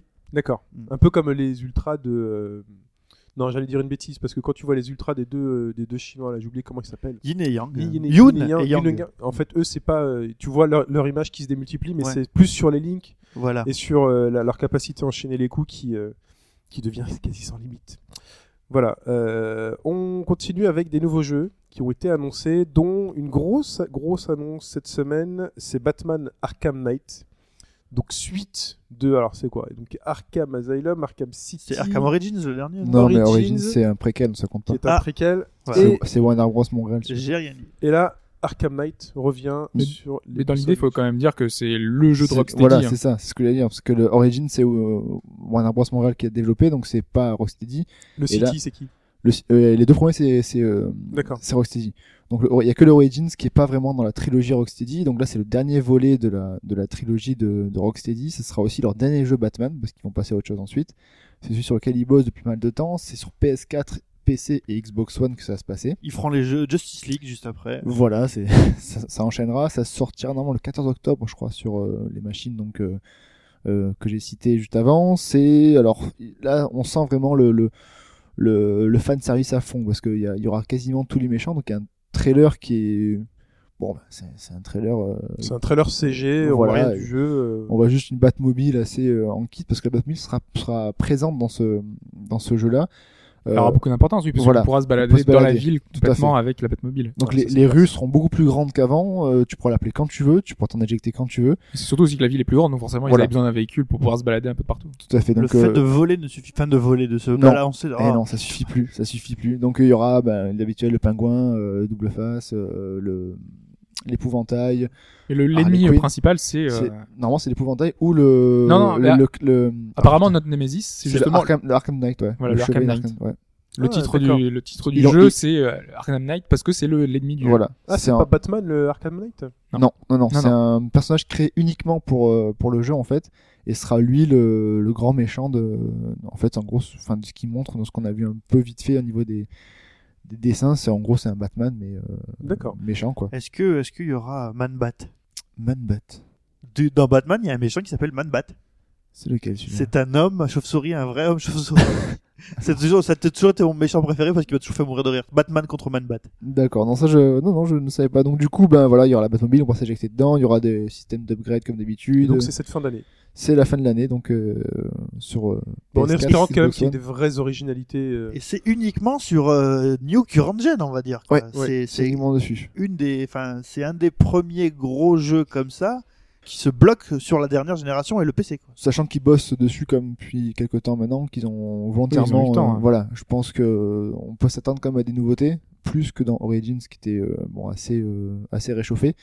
Donc bon, on va bien voir comment ça donnait après. Après, moi, pour ma part, hein, si je peux donner un avis perso, on va déjà, si j'espère plus que dans Arkham City, parce que j'avais tenté de faire Arkham City après avoir adoré Asylum, Moi, j'ai fait et au deux. bout d'un quart d'heure, j'avais vraiment l'impression de rejouer il un un, truc peu, qui m'avait pas quitté il y a de nouveauté, mais euh, celui qui était vraiment, euh, enfin celui que j'ai j'ai pas fait parce que ça me il me dit pas grand chose, c'est Origins parce que c'est Mm. vraiment euh, là oui c'est c'est du copier-coller avec juste de ça se passe avant etc. C'est pas forcément très intéressant. Là j'ai j'ai adoré les deux premiers, donc euh, c'est vrai que j'ai préféré l'Asylum, comme tu as dit aussi, parce que c'était nouveau, il y avait plus de, de nouveautés, c'était moins, on rejouait moins les mêmes scènes. Bah, c'est clair, logique. tu découvrais tout. Tu découvrais les cachettes, Ouais. tu découvrais euh, les, enfin, les, les appels aux méchants pour les faire tiquer, tu Ouais, découvrais voilà. enfin, les différentes manières de les, de les tuer, tu découvrais le système de combat. Et dans City, tu débarquais, donc ok, t'étais dans la ville, tu volais, t'avais d'un toit d'immeuble à Ouais, un mais autre, c'était. euh, mais au final, tu découvrais vraiment pas grand chose parce que tu savais que t'avais des murs que tu pouvais péter. euh. Bah, faudra voir, faudra voir ce que ce que va apporter la, la Batmobile parce que bon, c'est quand même, euh, enfin, se déplacer en voiture, c'est d'être bien grand quand même. Après, il y aura sûrement des, il y aura sûrement mis en, mis en avant et donc faudra Mm. voir ce que ça va apporter. Ça n'a pas non plus dénaturé le jeu. Euh, oui, parce que Batman à la base, ce qui est bien, c'est se balader de à la Spider-Man en fait. Bien sûr, évidemment. Spider-Man. Autre retour, euh, on va pas, on va dire ni inquiétant ni encourageant, qui est très curieux, c'est Chuck Fu qui revient. Alors, c'est ça. Euh, chaque attaque revient en jeu vidéo. Alors après un jeu de combat euh, sur euh, console euh, 16 bits sur Super, euh, sur Super Nintendo. et Ouais. Mega Drive aussi. Chaque- oui, c'était, chaque fouille de City of Wind, c'est ça Voilà. Qu'est-ce que c'est que ça, Euh, ils reviennent euh, avec un jeu qui serait facile, sera plus un jeu de baston, qui sera un beat'em all Mm. ou un jeu de baston à progression. progression. Progression. Euh, voilà. Donc on peut voir une image de euh, Et des vidéos, euh, ouais. Alors par Ouais, alors, contre, il y a une vidéo. Alors justement, on voit une image de Chuck, genre qui a servi à faire le, le motion capture. Et tu vois la vidéo, en fait, c'est pas du tout le même Chuck. Non. Ils ont juste pris la gestuelle, ils ont pas pris son Ouais, corps parce parce qu'il a pris un peu de gras. hein. Ah oui, il est un peu gros chaque, euh, maintenant. Il a pris du il gras. a Alors toujours que, été costaud, mais là c'est vrai qu'il a pris du, du bide. alors que dans que- le jeu, il est en super déforme avec des épaules pas On dirait. Balrog, on dirait. Enfin, c'est. On dirait rien du tout. Non, non, mais dans le truc, il est C'est un vraiment. V, euh, c'est ça- un V le mec avec. et surtout sachez que euh, vous pouvez kickstarter et si vous et pour 500 dollars en kickstartant euh, le jeu, chaque peut vous suivre sur Twitter. Ouais, ça c'est vachement ça. Sachez que vous pouvez acheter un follower pour 500 dollars. C'est quand même moins cher que la nana qui demandait 3000 euros pour, euh, pour se faire rappeler et se faire remercier par téléphone. C'était une blogueuse qui a fait ça. Ah. 500 C'était- dollars pour un, pour un follow, quoi. Attends, tu te fais follower par Chuck, quoi. Est-ce qu'il qu'il y a Est-ce qu'il contrat- est RT après? Est-ce qu'il a un nombre de est-ce RT qu'il est RT est favori ou pas Mais du coup, t'as la pression, tu dis putain, je vais écrire un truc et chaque va le lire quoi. Ouais, est-ce qu'il te me follow après une semaine il te follow. Euh, Enfin voilà. Euh, on continue ensuite avec Dishonored 2. Euh, Qu'est-ce qui se passe autour de Dishonored 2 Il y a éventuellement une annonce là-dessus? Non, pour, pour l'instant, il n'y a pas grand-chose. On a rumeur juste, euh, Non, c'est pas une rumeur. En fait, on a eu euh, une image Ouais. qui a fuité entre guillemets. Sur un fuité écran, c'est un bien grand mot. euh, C'est une capture d'écran euh, d'un écran Ouais, c'est ça. C'est une photo PowerPoint. où tu vois un logo Dishonored 2 Ouais. euh, et euh, On marqué euh, en 2016. Voilà, on sait pas d'où ça vient. Et après, il y a le euh, fameux, euh, enfin l'image de l'écran qui a été, enfin le PowerPoint comme tu dis, qui, a- qui est sorti. C'est vraiment, ça fait infographie euh, que n'importe qui aurait pu faire. Ouais. Et il y a surtout, le- enfin moi le seul truc que j'ai retenu c'est l'ouverture de la Doom bêta quoi. Oui, et c'est ça, ouais. Parce qu'en fait, euh, la bêta de Doom, normalement, elle va être avec euh, le prochain Wolfenstein. Ouais. Et là, ils annoncent que justement, si on réserve le prochain, donc euh, Dishonored 2, eh ben, on aura accès à la bêta de Doom. Alors que Ouais. normalement, tu l'auras pour le prochain Wolfenstein. C'est pas logique. Très C'est pas logique, ouais. Oui, ça, il y a un truc là. Bref. C'est- du, du buzz pour, euh, pour passer après Tiff qui s'est un peu mal planté. Mais c'est vrai que sinon, tout le reste collait plus ou moins euh, plutôt bien au, au principe. Hein. C'est, on avait un nouveau héros, une nouvelle île, un, enfin donc une date 2016, donc ça veut dire qu'ils prennent leur temps. Euh, on avait également euh, le fait que ce soit avec le moteur IDTech 5, le nouveau moteur d'ID Software, qui, avait- qui avait été développé par John Carmack. Donc derrière, voilà, c'était plutôt logique. Maintenant, euh, c'est justement, en général, quand les, quand les leaks sont assez logiques, euh, c'est le plus probable que ce soit du fake. Mais bon, on sait jamais, il n'y a pas de fumée sans feu non plus, ça, Le- ça fait le-. C'est que le Doom bêta, c'est vrai que. C'est vraiment le truc qui fait vraiment le Wolfenstein plus sort dans combien de temps normalement? Dans quelques mois, je crois, Ouais, c'est en fin voilà. d'année. Donc, euh, Mais là, c'est parce que le jeu est vraiment de la. Enfin, je, ne suppose pas de ce que va être le jeu, mais généralement, quand on te dit qu'un jeu, si jamais tu le pré-réserves pour avoir accès à un autre truc, c'est que ça sent pas forcément bon. Ah non, pas forcément. Non, voilà. Il y a plein d'exemples. Euh, Ok. The Ah non. Under, il y avait, euh, il y avait pas, sais plus MGS. MGS. Ouais, mais Euh, bon. le le jeu de le jeu de, de samouraï là où tu où avais la démo de Final Fantasy VII. Ce jeu de combat de Square Enix dont j'ai complètement oublié ah, euh, là où tu coupais les membres. où tu pouvais tuer les gens en d'un seul coup, quoi. Oui. Euh, Bushido Blade. Bushido Blade, Blade. merci. Très bien. Enfin bon. Euh, on continue avec une date. Chaque semaine, on a une date, et cette fois-ci, c'est une date qu'on attend depuis euh, deux ans maintenant. Et c'est la date de Watch Dogs qui est euh, annoncée au 27 mai. Enfin. Euh, finalement, Euh, il fallait plus que trois semaines pour euh, s'amuser dans GTA alors. hein. Ouais, ouais, fallait. C'était quoi leur pub là? On voulait cinq mois pour. Attends. Ouais, et après vient à Chicago, euh, je sais pas quoi. Euh, ok. Euh, donc ce sera le 27 mai, donc dans trois mois. Mai, mars, Trois avril, mois? mai. Ouais, trois mois, c'est ça, plus. Euh, avec un trailer donc CG qui est sorti, genre qui est Eden Pierce. Bon, Plus voilà. que CG, hein. il y avait Ouais, des- l'image du jeu, hein. gameplay justement. Il y avait C'est ce qui a fait justement un petit peu le débat. Et... Tu sais, c'est les, les phases qui sont un peu moins, moins belles au milieu là. Oui, voilà, donc il y a quelques inquiétudes qui ressortent euh, dans la communauté Enfin, euh, on est- générale. Et... Moi, moi, la première chose qui m'a surpris, c'est de dire qu'il y a encore des mecs qui pensent à la PS2, c'est sympa. Franchement, c'est sympa de la part d'Ubisoft. Mais pas- certaines images, franchement, ça y fait penser. C'est ça qui, c'est ça qui est terrifiant. en, en gros, dans ce trailer, il y a des images qui, Ah, qui font preuve d'un downgrade massif technique. Non, mais en fait, il y a des images contradictoires. Il y a certaines images, effectivement, où il y a un contraste très élevé avec euh, la luminosité tellement flagrante que c'est pas très beau. c'est que les textures ressortent et c'est vraiment très très moche. Mm. Euh, alors euh, bon, et à côté de ça, il y a certaines phases de gameplay qui sont vraiment beaucoup plus réussies. Mais après, dans, dans le trailer, je, je, je- y a rien qui est au niveau de ce- la première vidéo qu'on avait vue où il pleuvait, il y avait le cinéma, etc. On... Bon, ça, on savait très bien que c'était mise en scène, que Oui, d'accord. Bah, oui, ça, non, on oui. savait pas. Non, en 2012, en 2012, quand on Alors, voit on ça, bien, Non, on tu s'était te déjà dit à l'époque que, que c'était des, enfin, que c'était Ah un non. peu bullshit. Non, non, ce qu'on avait dit, c'était, euh, c'était euh, bon. Ça, ça, ça peut pas tourner comme ça sur les consoles euh, qu'on connaît, Actuelles, PS3, oui, ça, oui. 360. Et c'est là qu'on a commencé à dire, est-ce que ce serait pas le, on, on, on savait pas qu'il y avait la PS4, enfin on savait que ça allait sortir un jour, mais euh, on se posait la question de savoir, est-ce que ce serait pas les premières images d'un truc qui viendrait Non, mais sur ça, on était sûr. Non, mais on s'en on- Voilà. doutait. Il y avait que en toi qui quasi- en étant, en étant quasiment, que, quasiment sûr. Mais ce qu'il y a, c'est que une telle différence entre euh, ce qu'ils ont montré, même si on savait que c'était du, du, enfin, du mise en scène, et avec ce qu'il va vraiment avoir, ça fait quand même, enfin, Mais il y a pas, c'est comme je dis, il y avait pas tout qui est, qui est une telle différence. Il y a des phases qui sont vraiment très jolies. hein. ouais, mais bon, Et, euh, et certaines previews, là par exemple, qui sont tombées, comme jeuxvideo.com, comme certains sites allemands, comme certains sites américains, euh, qui disent que le jeu est encore super beau sur PS4. D'accord. Donc euh, Est-ce qu'ils disent que c'est euh, au niveau de ce qu'on a vu en 2012 ils le précisent pas. En général, ils mettent pas la mention ou pas. Ils disent pas- ils le simplement que c'est vraiment très très beau. Parce Pour que c'est vraiment pour la décevant. preview, Enfin, ils pour ma part, ce serait vraiment décevant euh, si on n'avait pas. enfin, sincèrement, je pense que tu peux pas t'attendre à ce qu'on a vu en 2012. hein. Bah, pourquoi pas euh, Sur Pas PC, si impressionnant limite, que ça. hein. Pourquoi pas en 2012 C'était impressionnant en 2012, plus aujourd'hui. Oui, ouais, aujourd'hui non, mais bon, je suis Tu pas vois, sûr. Deep que- Down, euh, Il faut que. Ouais, mais donc, soit- faut voir, faut voir encore une fois sorti.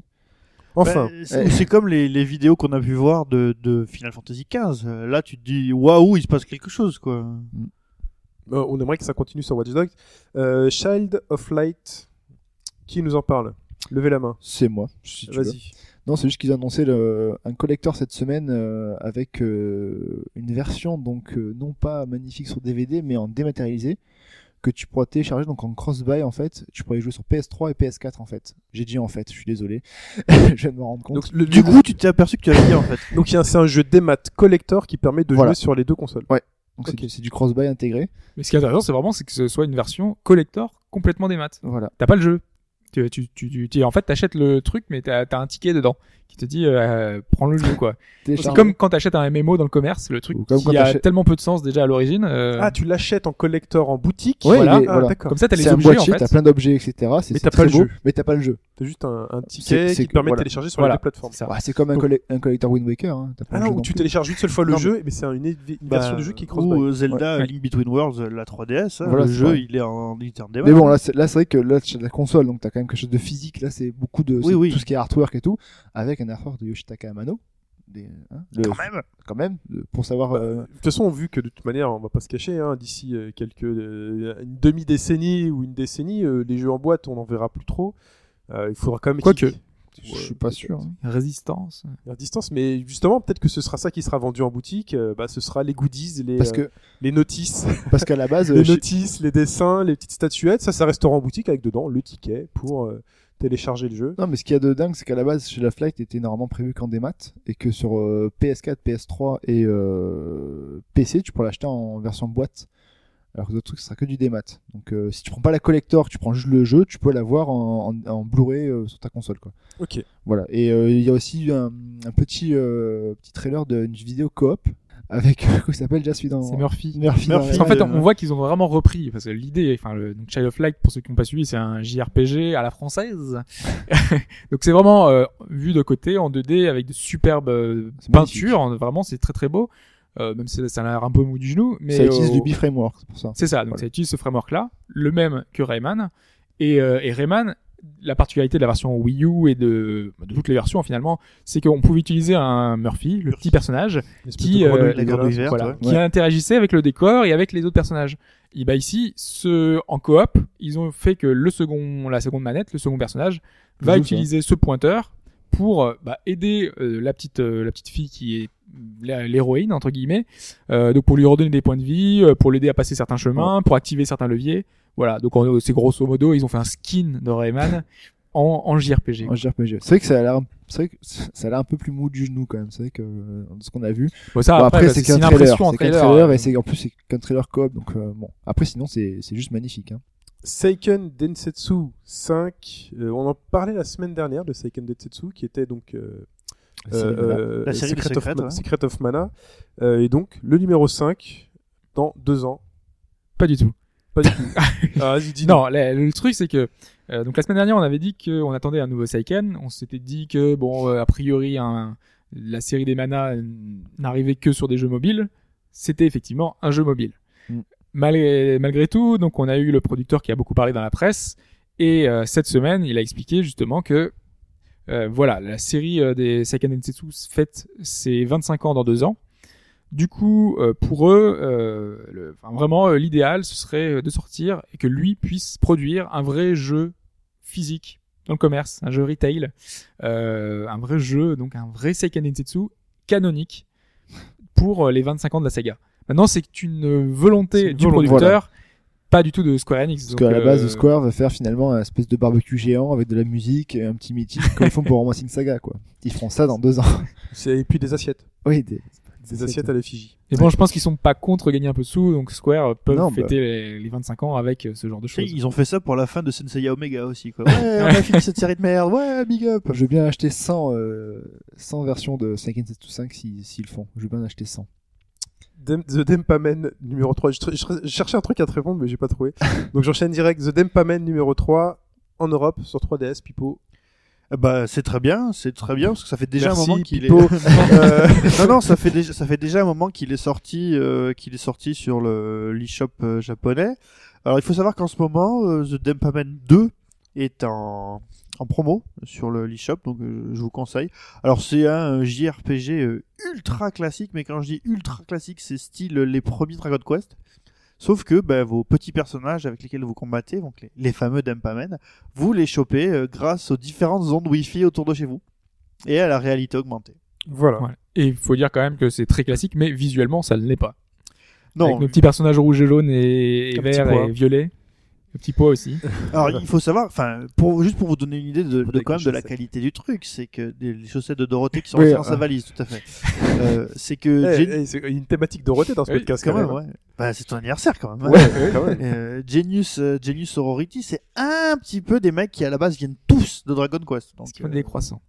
euh, non, il n'y a pas Pat Le Guen qui réalise par contre, c'est dommage. Ah, pas de pitié. Ouais. Euh, on continue dans le biz avec euh, Tomb Raider. Tomb Raider qui va atteindre euh, les 6 millions de ventes. D'exemplaires, ouais. C'est... Alors Tomb Raider, souvenez-vous, ce petit jeu qui avait été mis en pointé du doigt lors des chiffres de Square Enix, comme quoi c'était à cause de Tomb Raider que les chiffres de Square Enix n'étaient pas très bons à l'époque. Et ben finalement, avec euh, tout ce qui est version euh, Reborn, Revival de la mort sur PS4, euh, Xbox One, euh, Ultimate Edition, je crois, ou Definitive Edition. Definitive Edition, Edition. ouais. Euh, ben, le jeu va, Ultimate Definitive euh, Cross Alpha. voilà, avec les cheveux qui bougent, donc comme sur PC. Le, Crucifix. voilà, le jeu va, Ah, c'est complet. À chaque fois, je peux dire des trucs, vous me complétez à chaque fois. Donc le, le jeu va atteindre 6 millions de, de ventes, donc euh, c'est quand même pas mal pour un pour un jeu qui à la base était euh, assez euh, décrié pas par beaucoup, hein, malgré tout. Hein. Ils C'est avaient, pas mis- énorme. ils avaient misé plus. Hein. Ils avaient misé voulaient plus. faire un 10 millions, enfin obtenir 10 millions euh, l'origine dans, leur- dans leur idée. D'accord. Et en fait, euh, il pourrait être en passe de devenir le meilleur, euh, enfin le jeu le plus vendu de la, de la licence, sachant que c'est toujours le premier avec 7 millions de, de jeux. Donc, euh, Ah, et eux, ils visaient 10. Ouais. Non, ils visaient 10, c'était un rêve les plus fous parce que pour eux, c'était une licence quand même qui était très marquante. Et avec les Uncharted et les Gears, ils voient ça marche beaucoup. Donc s'ils arrivent à leur donner le même, le même élan, logiquement, c'est censé se vendre autant. Ouais. Bon, même si Uncharted se vend pas non plus énormément, je Non crois que ça arrive à 8 aussi. Mais euh, bah, voilà, enfin, alors, tous les ventes sont bonnes. Hein. Euh, 6 millions, c'est quand même énorme. c'est quand même sympa. Et du coup, ben, le, le 2 est bien, euh, Mais, mais en fait, le vrai est bien en problème, chantier. hein. Enfin, la suite est bien en chantier. le vrai problème des ventes de jeux vidéo, c'est que les mecs, je, enfin, je sais pas à quel moment les types ont complètement largué les amarres et qui sont les, les escrocs qui leur servent d'analyste, quoi.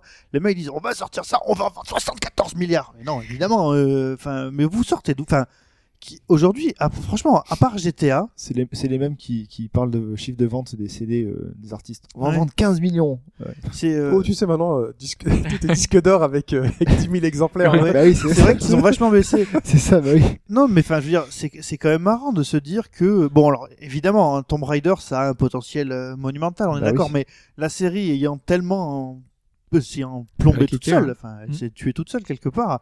Euh, bon, bah, tu peux pas arriver et dire, bon, on va ressortir un Tomb Raider, et ce coup-ci on fait 10 millions. Ouais, mais là, ils, ont, ils avaient fait de la. Ah non, tu peux pas la première fois, mais c'est vrai qu'ils avaient fait une campagne de pub assez impressionnante. Ils avaient quand même mis en avant. Beaucoup de journaux en parlaient, en, en- en- ne, pas, ne pas arrêter de l'encenser, en etc. plus, ils ont réduit la poitrine, ils croyaient quoi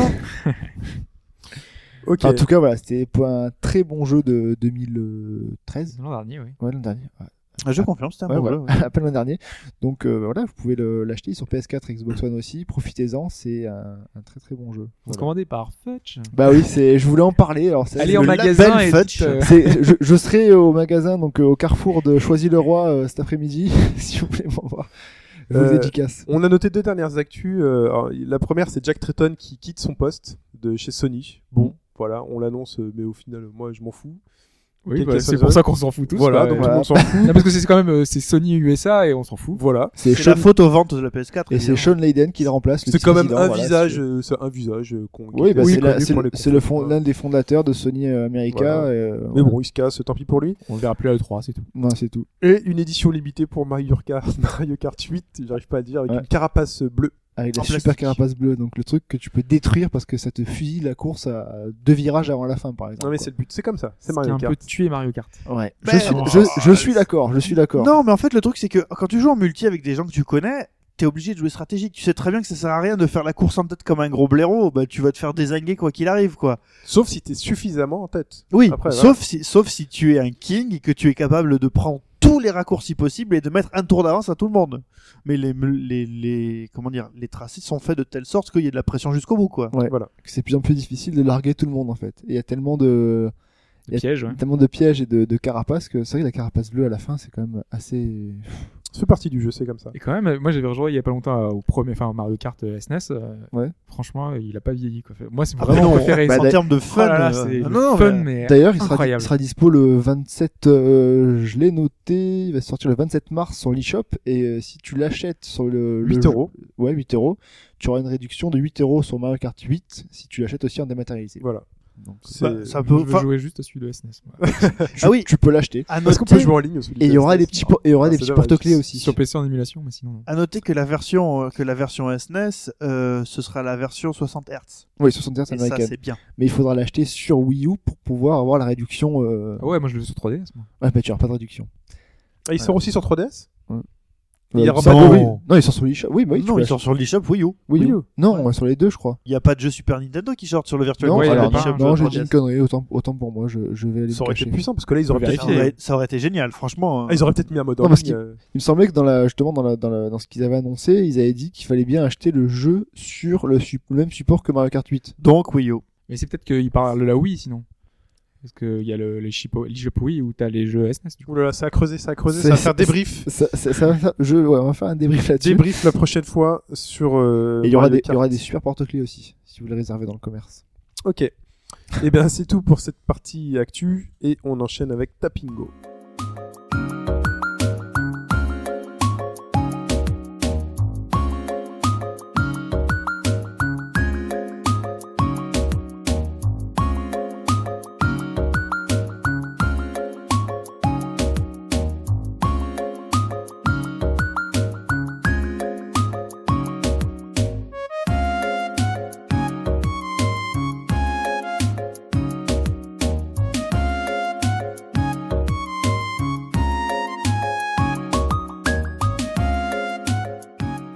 Tapingo, Pipo, est-ce que c'est un jeu dans lequel une go tapine Alors, Ouh. oui, non, c'est Argo- des... Argo Ouh là time. là, ouh là là. Depuis le début, je l'avais en tête, mais C'est vrai Non, Ouais, mais ouais. bizarrement, euh, contrairement euh, à beaucoup de jeux de, il y a des jeux de réflexion qui sont un peu des jeux de pute parce que des fois c'est vraiment tordu.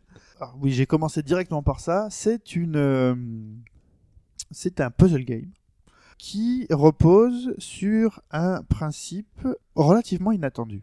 Pourquoi je vous dis ça? Parce que, C'est ce que j'aurais dit quand je l'ai vu moi. Mais... eh ben, justement, c'est ça. Quand tu commences à voir les premières images du jeu, tu te dis, tiens, c'est un clone de Picross. Ouais, ouais, c'est ça. Picross. Si t'adores les Picross, si t'es drogué, Picross, comme moi, tu te dis, oh, je vais le faire. Je me suis lancé dans Tapingo. Alors, il faut savoir que quand même le jeu avait eu euh, une, un trailer euh, deux ou trois semaines avant sa sortie, qu'il est sorti la semaine dernière sur, euh, sur l'eShop américain, 3DS. sur 3DS bien sûr, euh, et qu'il avait euh, des retours positifs. Euh, alors moi, en gros débile des Picross, t'as acheté Tapingo. Euh, D'ailleurs, je voulais l'acheter jeudi matin en me disant Alerte Gogol. Oui, oui. Alerte Gogol. alerte Google Picross. Euh, jeudi matin, je voulais l'acheter jeudi matin avant de pouvoir le faire dans, dans les transports en allant au travail et le jeu n'était pas encore dispo. Vous en faites pas, très chers auditeurs. À un moment donné, il va nous parler du jeu. Ouais. Dans environ trois quarts d'heure, Voilà, mais, là, mais- il nous dit il comment va- on a entendu parler, comment il parler. acheté, où est-ce qu'il y a joué. Et là, je vous parle du jeu. Donc, euh, j'ai commencé le jeu en me disant bon, alors comment il marche ce Picross? Et la première constatation, c'est que euh, contrairement à un Picross normal, les chiffres ne sont pas sur une grille à l'extérieur de la grille de jeu, mais directement sur la grille de jeu. Un peu comme. euh, Un sudoku. Voilà. C'est ce que t'allais dire? Oui. Ah, Oui. Euh, un peu, un peu comme un sudoku, mais euh, alors justement, euh, l'idée, l'idée du jeu, ce n'est pas du tout euh, de remplir euh, les cases avec des chiffres. Oh mince. mais euh, c'est de remplir. Alors, pareil, la, le- le- la première chose qui est en lien vraiment avec Picross, c'est que le but du jeu, bah, c'est de faire apparaître une image. Ouais, Tu a, on a tu une, dessines, ouais. on a une Voilà. grille et on doit euh, enfin vraiment cocher les cases et ça va faire des, des dessins. Alors, Dans l'esprit. l'idée, c'est qu'au début, euh, alors, le, alors je dis beaucoup alors. Alors, Alors. je vais arrêter de dire alors. C'est que euh, le jeu est très mauvais au stylet. Et là, déjà, par rapport à un Picross, tu dis, il y a un problème. Oui. Parce que finalement, le but du jeu, ce n'est pas euh, de euh, faire, je dirais, des lignes en fonction des chiffres et des croisements de chiffres sur la grille autour, mais disons qu'il faut plutôt voir chaque chiffre, chaque case qui est numérotée, comme une réserve possible de cases à dérouler. Et euh, le but, c'est de dérouler exactement, parce qu'en gros, quand vous lancez une case, elle peut être déroulée à l'infini tant que rien ne la bloque. Et euh, ce qui fait que par exemple si vous avez écrit 1 mais qu'en face de votre 1 il y a une grande ligne vide et que vous décidez de dérouler la case, alors dérouler la case, si vous le faites au stylet, il faut appuyer sur la case évidemment et glisser vers le haut, mais c'est pas très précis. Franchement, il vaut mieux le faire euh, à la manette, vous appuyez sur le bouton et vous mettez la direction dans laquelle vous voulez dérouler euh, votre euh, votre pack de cases. Et donc votre case avec écrit 1, s'il n'y a pas de case en vis-à-vis, peut se dérouler à l'infini. Sauf que, évidemment, euh, là, le chiffre qui va apparaître, ça va être le nombre de cases libres, qui peut être euh, de 1 à 9, je crois que j'ai déjà arrivé jusqu'à 9. Et euh, bah, évidemment, votre case va être en rouge et vous dire attention, tu as fait à peu près n'importe quoi. L'idée, du coup, c'est de réussir à savoir dans quel ordre vous devez dérouler vos cases et en fonction des chiffres qui sont notés pour réussir à figurer euh, une banane, une pastèque. Et quand tu déroules une case, est-ce que tu es obligé d'aller jusqu'au bout de la case? Enfin, jusqu'au. Non, non, si t'appuies, alors c'est ça l'idée, c'est que t'appuies et tu mets le sens de, de déroulement, Ouais. et pouf, ça s'arrête dès que c'est bloqué. D'accord.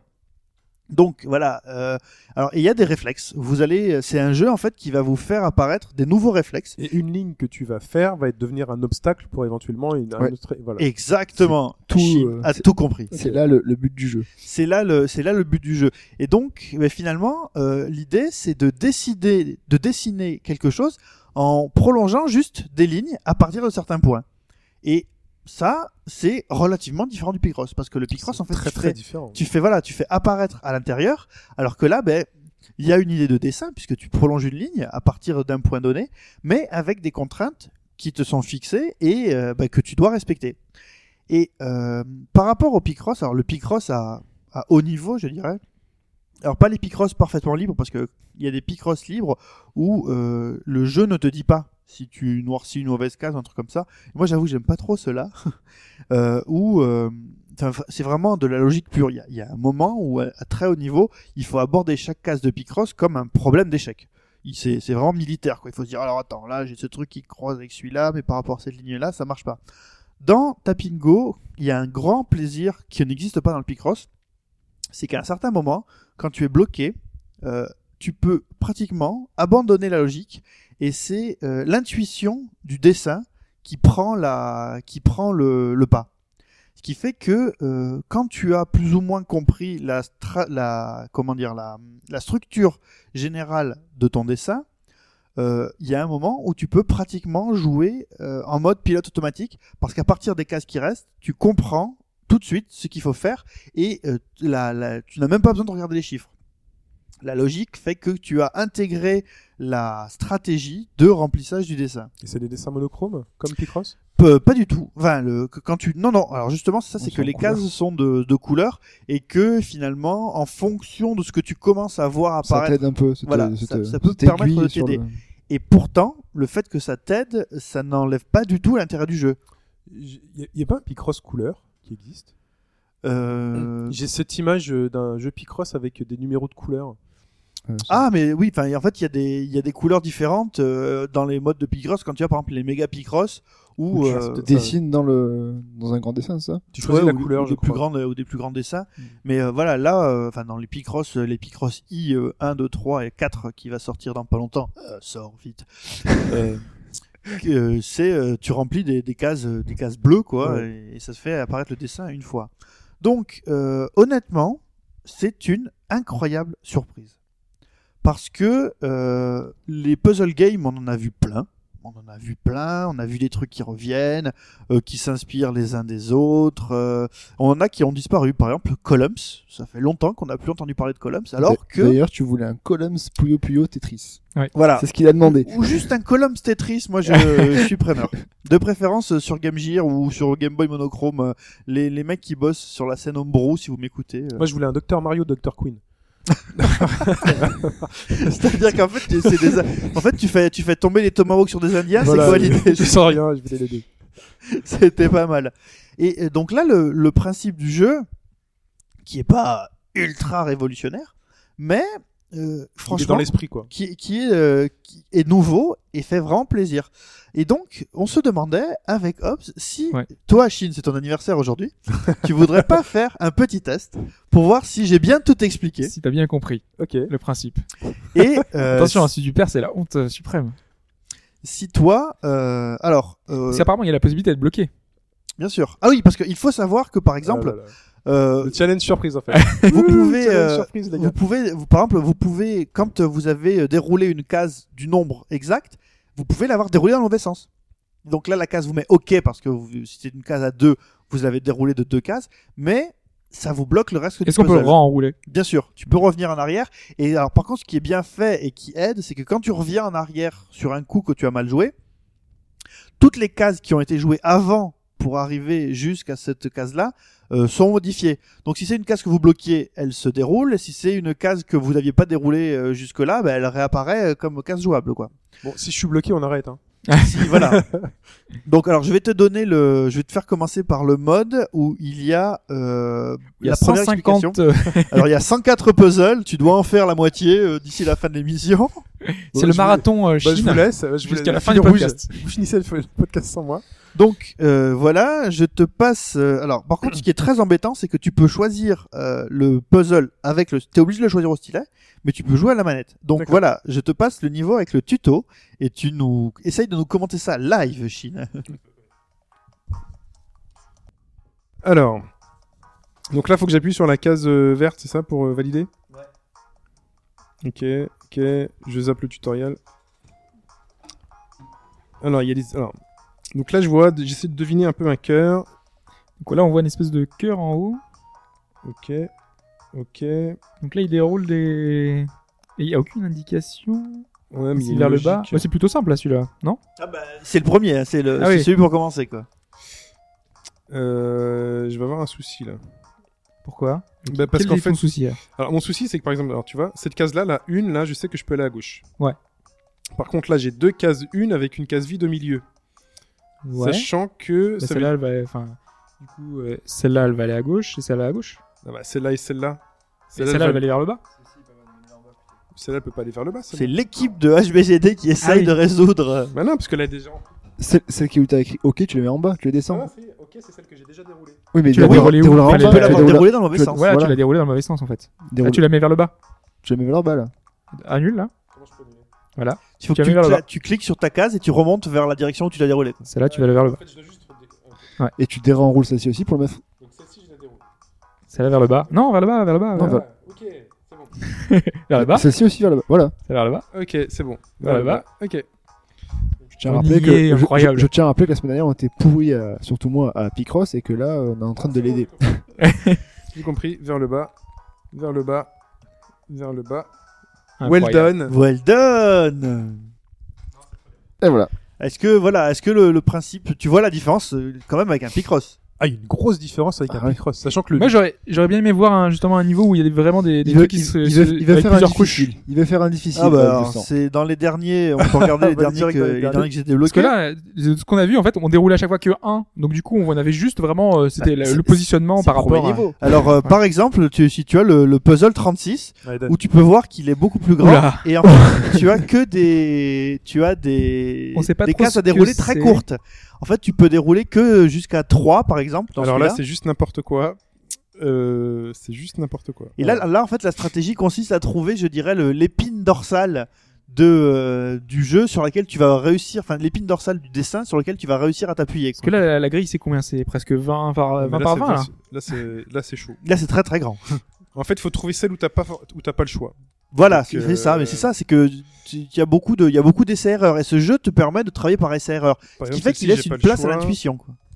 Euh, Celle-ci, j'ai pas le choix, ce qui fait que. Ouais, donc là, il a, par exemple, il a déroulé un 4 parce qu'il y avait 4 cases devant lui et vu qu'à gauche, à droite, il n'y avait pas 4 cases, donc il était obligé d'aller vers le haut. Ouais, voilà, faut faire celle où t'as vraiment pas le choix. Voilà. Faut commencer comme un sudoku à faire les trucs qui sont logiques en fait. Voilà. Ça reste quand même un puzzle game. Ah oui, oui. Donc, c'est pas mal. C'est vraiment pas évident, sachant que là, si là, je veux, tu par vas exemple, commencer à être. euh, Non, par exemple, celle là où il y Ouais, a t'es obligé, là. 3, je suis obligé d'aller vers Ouais. le haut. Euh, celle-ci aussi, voilà. J'arrive pas à voir ce que c'est. Parce qu'en fait, le dessin se dessine au fur et à mesure au-dessus. Et donc, il On se dirait, un- on dirait un bonhomme, non Regardez, là, il y a une- là, il y a une astuce. Vous voyez cette case avec un numéro 1, je suis obligé de la dérouler vers le haut Pourquoi vers la droite parce qu'il y a celle, il y a le 1 qui Ah est oui, juste. Ouais. Non, l'autre, le 1 aurait pu aller à gauche. les, les auditeurs ne le voient pas. Tu dis, vous voyez euh, Oui. Non. Je, je vous parle. Alors, les auditeurs chez vous, essayez de faire des petits dessins quand euh, je vous décris. Donc, Shin fait 1 à droite. En fait, je crée une, une barrière. Je, je crée les barrières euh, croisées pour euh, bloquer. Ouais, le truc, c'est euh, qu'en plus, avec le dessin, tu, visuellement, tu peux te dire, voilà, ça fait des espèces de deux Ah oui, c'est vrai qu'il y a le, y a dessin qui, qui Ça est aide aussi. au-dessus qui aide. Donc là, je continue, On j'enchaîne. dirait une mouche. Donc là, j'ai pas trop le choix. Mais c'est Une mouche, c'est une fourmi. Hein. Ouais, ça va être une mouche, ouais. Ça va être une mouche. Alors, euh, il faut savoir que euh, ça peut durer 8 minutes pour faire un puzzle. hein. Non, mais là, je pense qu'on est bien parti. Euh, bah oui, on est pris au jeu. On est pris au jeu, on y va.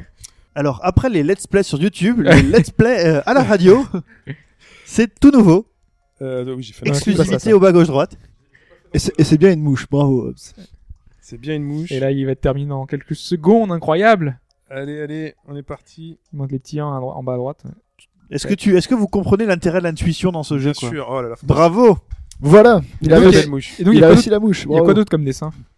Ah bah il y a, euh, il y a de tout. Il y a des mouches, il y a une ananas, il y a des, il y a J'ai une manette de des- N64. En, en fait- je crois une que ce manette qu'il- de ce qu'il est en N64. train de te dire, c'est qu'il a envie d'essayer en fait. Ce qu'il Mais veut non, voir non, parce Non, que mais le- là, Tapingo, c'est clairement c'est le nouveau Picross. C'est le nouveau type de Picross. euh, Alors, euh, pour, euh, alors pour conclure très rapidement, euh, 2,99€. ah, c'est Euh, ça, cher. Il y a qu'une seule et une seule chose à dire, foncez. Je voudrais rajouter quelque chose à propos de Tapingo. Le euh, De Tapingo et de pas ma copine. Non, pas ta, Parle pas de ta ma meuf comme ça. Pas ta... Je me permettrai pas, Chine, voyons. Euh, le, le réalisateur, le producteur, le art director de euh, Tapingo, qui s'appelle Hugo Smith, donc qui a fondé Goodbye Galaxy Game, qui a fait ce jeu, est très très très réactif sur Twitter. On a pu le voir. hein. Chaque fois que j'ai posté quelque chose sur Tapingo, j'ai eu droit à un retour. Donc, je voudrais m'adresser à ce monsieur Smith. Alors, je ne sais pas s'il parle français, donc je vais essayer de faire une conclusion rapide en anglais. Je traduirai après. Ou en même temps. Et donc, il est en train de dire que... Uh, so, uh, Mr. Smith, uh, thank you very much for your game. So, alors, euh, Monsieur Smith, merci beaucoup pour euh, votre jeu.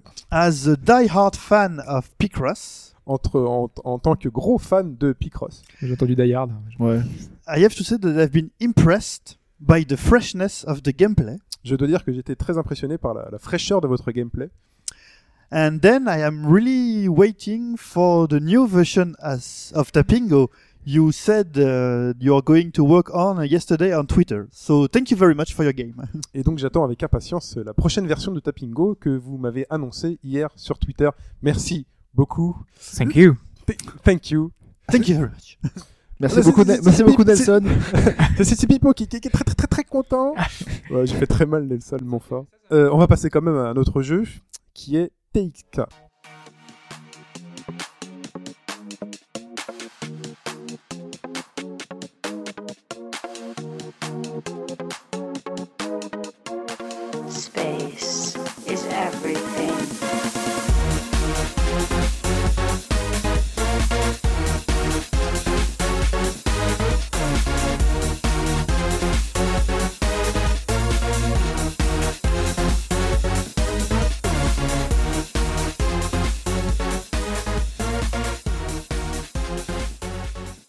Et toujours Pipo. Cette fois-ci pour TXK. Alors, je voudrais commencer par expliquer le titre. S'il Est-ce que c'est un rapport avec Tempest du coup Tout à fait. Alors, euh, on pourrait résumer le test de façon euh, très très simple en disant est-ce que vous connaissez Tempest ici? Moi non. Deux noms seulement. Pas. Alors, Tempest, c'est un tunnel shooter qui euh, est né en fait de la volonté euh, de Dave Tuyer en 1981 euh, de faire un Space Invaders en vectoriel.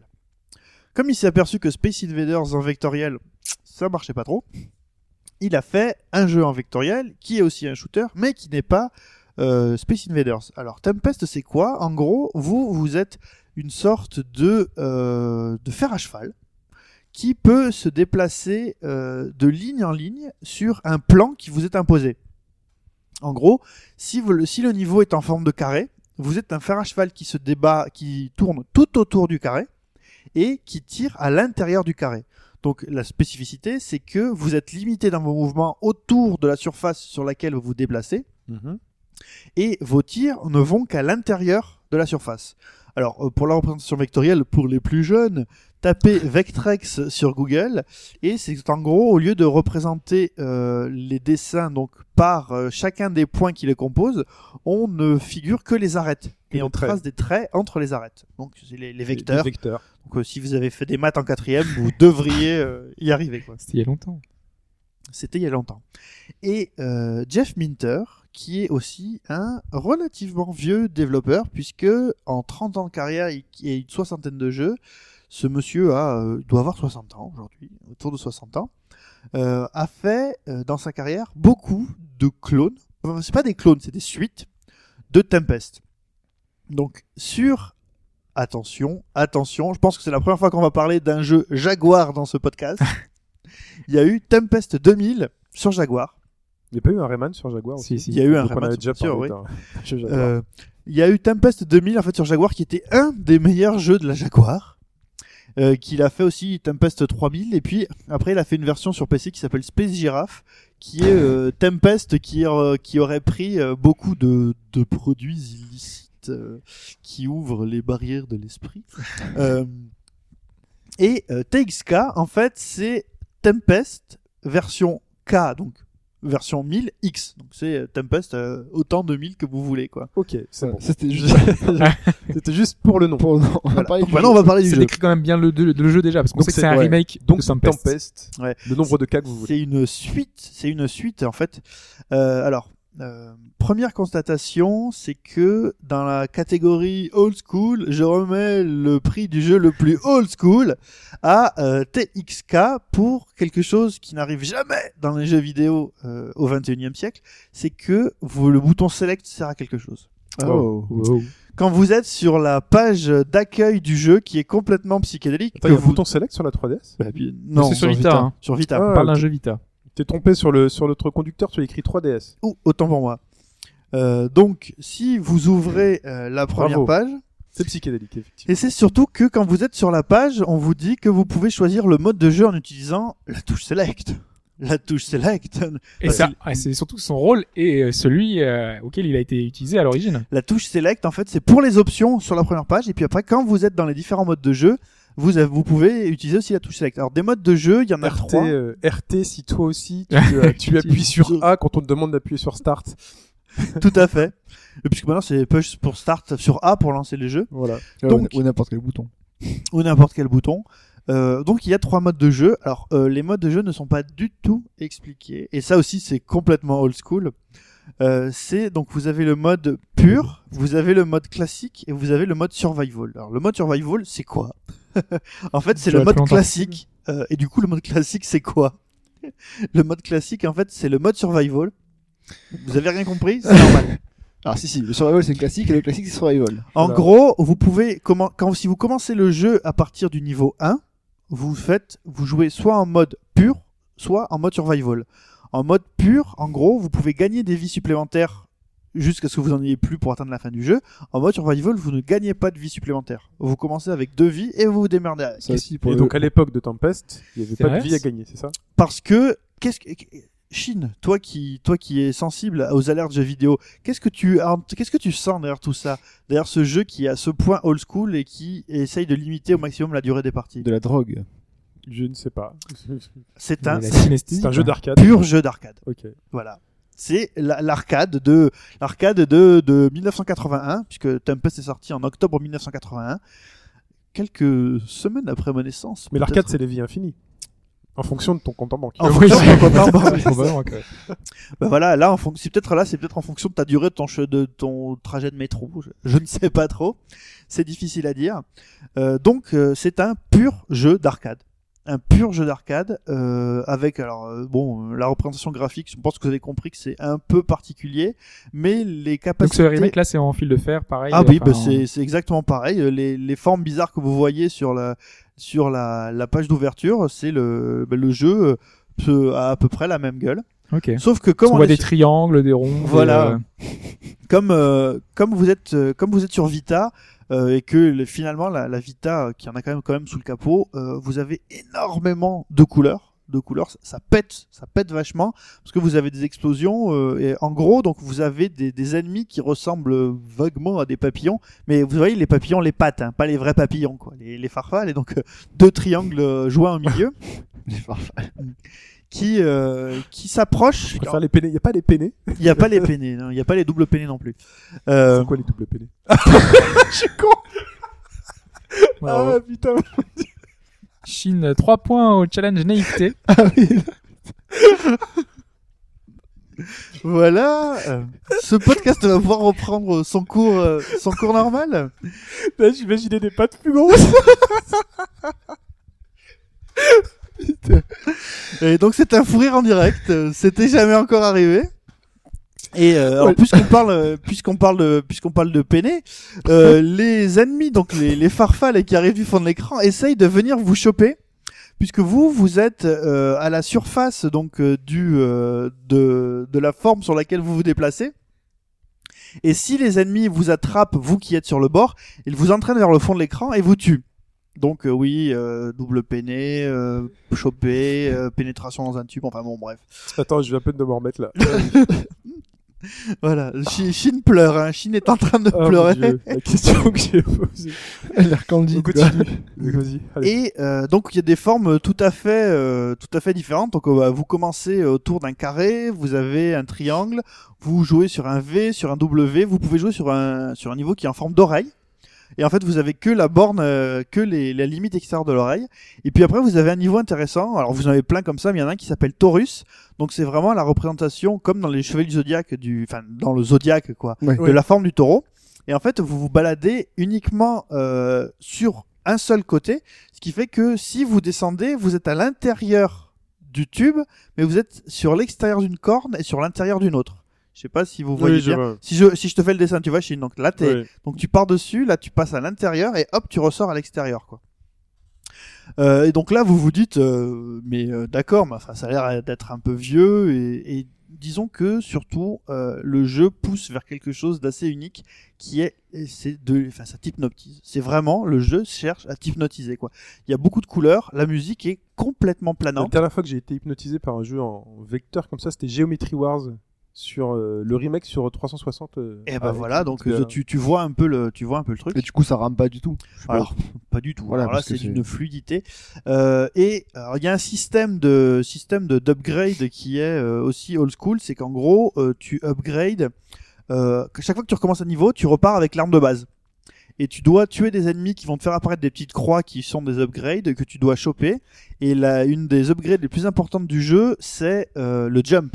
Parce que tu peux sauter grâce au bouton R depuis la surface où tu es pour prendre de pour prendre euh, de la distance parce que comme je dis le but des ennemis c'est d'arriver jusqu'au bout de la surface où tu te trouves et d'essayer de te choper. Et quand tu prends le jump, il y a un solo de synthé ou pas dedans? Ah bah jump jump.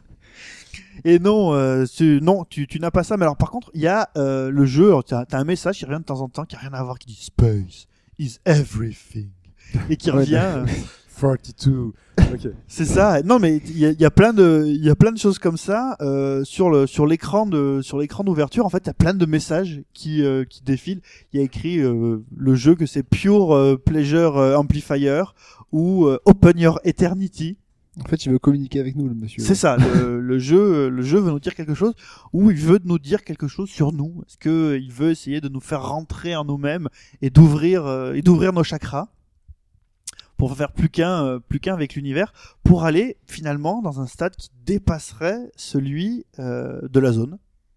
Parce que euh, là, alors, Ouais, encore plus fort quoi. Plus Ah oui, la c'est zone, au-dessus de c'est- la zone. c'est-à-dire que là tu es tu Le es au- septième sens. Le septième sens. non mais, mais même plus le huitième là, c'est même au-delà de l'oméga. quoi. Oui, puisque dans Sunsaya Omega, il y a un truc encore plus fort que le septième sens. Ah c'est le bon huitième Ah bon sens. Oh, C'est- c'est l'oméga. Oh merde. Ouais, mais euh, la série s'arrête donc ils iront pas plus loin. Ouf. Toute façon, on sait jamais dans 10 ans. Ouais, bon, ouais, on sait jamais. sera peut-être euh, Senseiya Zeta qui va arriver, et c'est encore au-dessus. Donc, TXK, Et donc, c'est alors, vachement bien. c'est un pur. Alors c'est ça, le. Vous le conseillez. Alors si vous êtes fan de jeux d'arcade, il faut, enfin, faut y aller parce que c'est c'est vraiment de l'arcade pur. Euh, on parlait de, on parlait de quelques, enfin, on a déjà parlé plusieurs fois ici de qu'est-ce que le, le nouveau de l'arcade, qu'est-ce qu'il en reste aujourd'hui. Euh, ça, c'est vraiment de l'arcade. C'est de la, des parties qui peuvent être courtes ou longues si vous êtes très bon. Parce que euh, le jeu a. Alors moi je suis pas arrivé au bout, hein, mais j'ai fait euh, 14 niveaux et je crois que le niveau, le jeu en a encore plein euh, sous la plein sous la pédale. Euh, Il y a un système de scoring qui est euh, relativement simple, mais lui aussi complètement hypnotique. Et puis surtout quand vous arrivez à des niveaux euh, très très élevés où vous avez énormément d'ennemis qui sont à la surface, que vous n'avez pas encore le jump, que vous pouvez juste les tuer en utilisant donc euh, juste le bord de votre euh, de votre fer à cheval pour les tuer, d'attendre que le, le jump arrive pour pouvoir prendre de l'élan, pour pouvoir massacrer les mecs qui sont à la, sur- à la surface, il y a euh, vraiment une sensation d'urgence comme euh, on n'en trouve plus beaucoup euh, dans les jeux, dans les purs jeux d'arcade. Alors par contre, si le trip, alors c'est dire si le trip rétro, c'est- pas un jeu qui s'adresse qu'aux rétro, qu'aux rétro gamers. Hein. C'est vraiment un jeu qui s'adresse aux gens. Combien ça coûte? Ça va Alors, convaincre? 6,99€. Quand même. Euh, alors sachant que euh, à l'époque quand tu mettais une pièce de 5 balles, des fois tu pouvais jouer 5 secondes. Mhm. ça arrivait. Euh, pour, en tout cas, pour les, pour les fans de shooter et pour les fans de jeux complètement psychédéliques, euh, et complètement glucose d'ailleurs, Complètement glucose. Ouais. euh, moi je, je vous le conseille parce que euh, la musique est planante. Euh, Il y a plein de petits messages. Par exemple, quand tu finis un niveau où il y a avoir écrit par exemple Incredible, est écrit Incredible comme un, un taureau quoi, et tous les mots en bull finissent en boule. Tu sais pas pourquoi. Et il y a euh, des tas de Sponsoring, c'est du sponsoring. Ouais, t'as des tas de t'as des tas de messages bizarres euh, pendant le jeu où quand tu prends les quand tu prends les bonus qui n'upgradent pas ton arme, tu as euh, des mots beauty, pleasure, treasure. Sweet. Non, Ouais. c'est- Non, mais même non, t'as pas t'as pas des trucs comme ça et Ouais, bah, ah oui, tu as heaven, paradise. Et tu te dis qu'est- qu'est-ce que ce jeu essaye de me dire exactement? Et le truc c'est que c'est à partir du moment où tu essayes de réfléchir à ce que le jeu te raconte que tu comprends plus rien. Si tu laisses Mais là, je comprends déjà même plus rien. C'est ce que tu racontes tout à l'heure. si tu laisses, si tu laisses le flow t'envahir, Là, on est sur un truc qui tire, hein, qui fait piou-piou sur des, des trucs. Ouais. mais c'est ça. Et euh, si tu laisses le flow t'envahir, bah c'est un nouvel, euh, comment dire, une, comme euh, vous vous souvenez de- du sketch des inconnus avec Skippy le grand gourou? Oui. bah c'est ça. Made Taiwan, c'est méditation. En, en langue richning, c'est Made Taiwan. Taïwan. Bref, euh, il y a du challenge parce que moi j'ai pas réussi à dépasser 14 Made niveaux Taïwan. et ça fait euh, et ça fait quelques jours que j'essaye de d'épuiser le jeu. ben c'est ça. Mais le jeu c'est un peu ça. Tu joues, tu fais piou piou piou sur le truc et t'entends pleasure, treasure et tu comprends pas trop ce qui se passe quoi. Ok. Et euh, enfin, à part ça, euh, en termes euh, en termes techniques, euh, la console euh, ne fléchit pas une seule seconde. Euh, en termes de shoot, euh, bah, c'est peut-être le meilleur shooter disponible vraiment sur Vita parce que il y a beaucoup beaucoup beaucoup de ça pulse à mort. Il y a du il y a vraiment du il y a vraiment du challenge quoi. Et, en termes de dans la catégorie qu'est-ce que ça veut dire un jeu en téléchargement mais dans les jeux vraiment faits pour être les jeux dématérialisés faits pour le téléchargement et dans cette catégorie de jeux là qui est vraiment porté vers l'usage nomade je crois que c'est un des, jeux- des meilleurs jeux que j'ai pu tester jusqu'ici sur cette partie là parce que euh, c'est euh, quelque part enfin il y a une On va pas parler d'addiction parce que sinon, il faut qu'on refaire un podcast sur ça. Mais vous, il y a une expérience de jeu qui est assez incroyable. Il y a alerte arcade, alerte jeu vidéo, alerte tout ce que vous voulez. Donc, euh, alors, il n'y a pas de démo, mais vous devriez jeter un œil parce que c'est vraiment extraordinaire. Hobbs. Ouais, non, c'est juste pendant que tu pendant que tu parlais, euh, j'ai essayé de retrouver un peu un jeu qui me faisait penser, enfin un peu à ça. C'est vrai qu'on en avait parlé, euh, Resogun, qui reprenait un petit peu, enfin l'esprit de, de Tempest, euh, le fait qu'on suive euh, un chemin euh, prédéfini. Et il y avait pas mal de gens qui, qui disaient que C'est plutôt Defender. euh, Oui, c'était ouais. Defender, mais, il y c'est avait ça, quoi. aussi un mix euh, un peu de, de Tempest. C'est ça en fait, c'est l'idée qu'il y a une, il y a des limites autour Ouais. de l'écran de jeu et pourtant ces limites vous ouvrent vos chakras. Très bien. Pipo, euh, bon, on va te laisser la parole. euh, certains diront malheureusement. on va te laisser la parole parce que tu nous as préparé une chronique. Une chronique. Le dormeur doit se réveiller.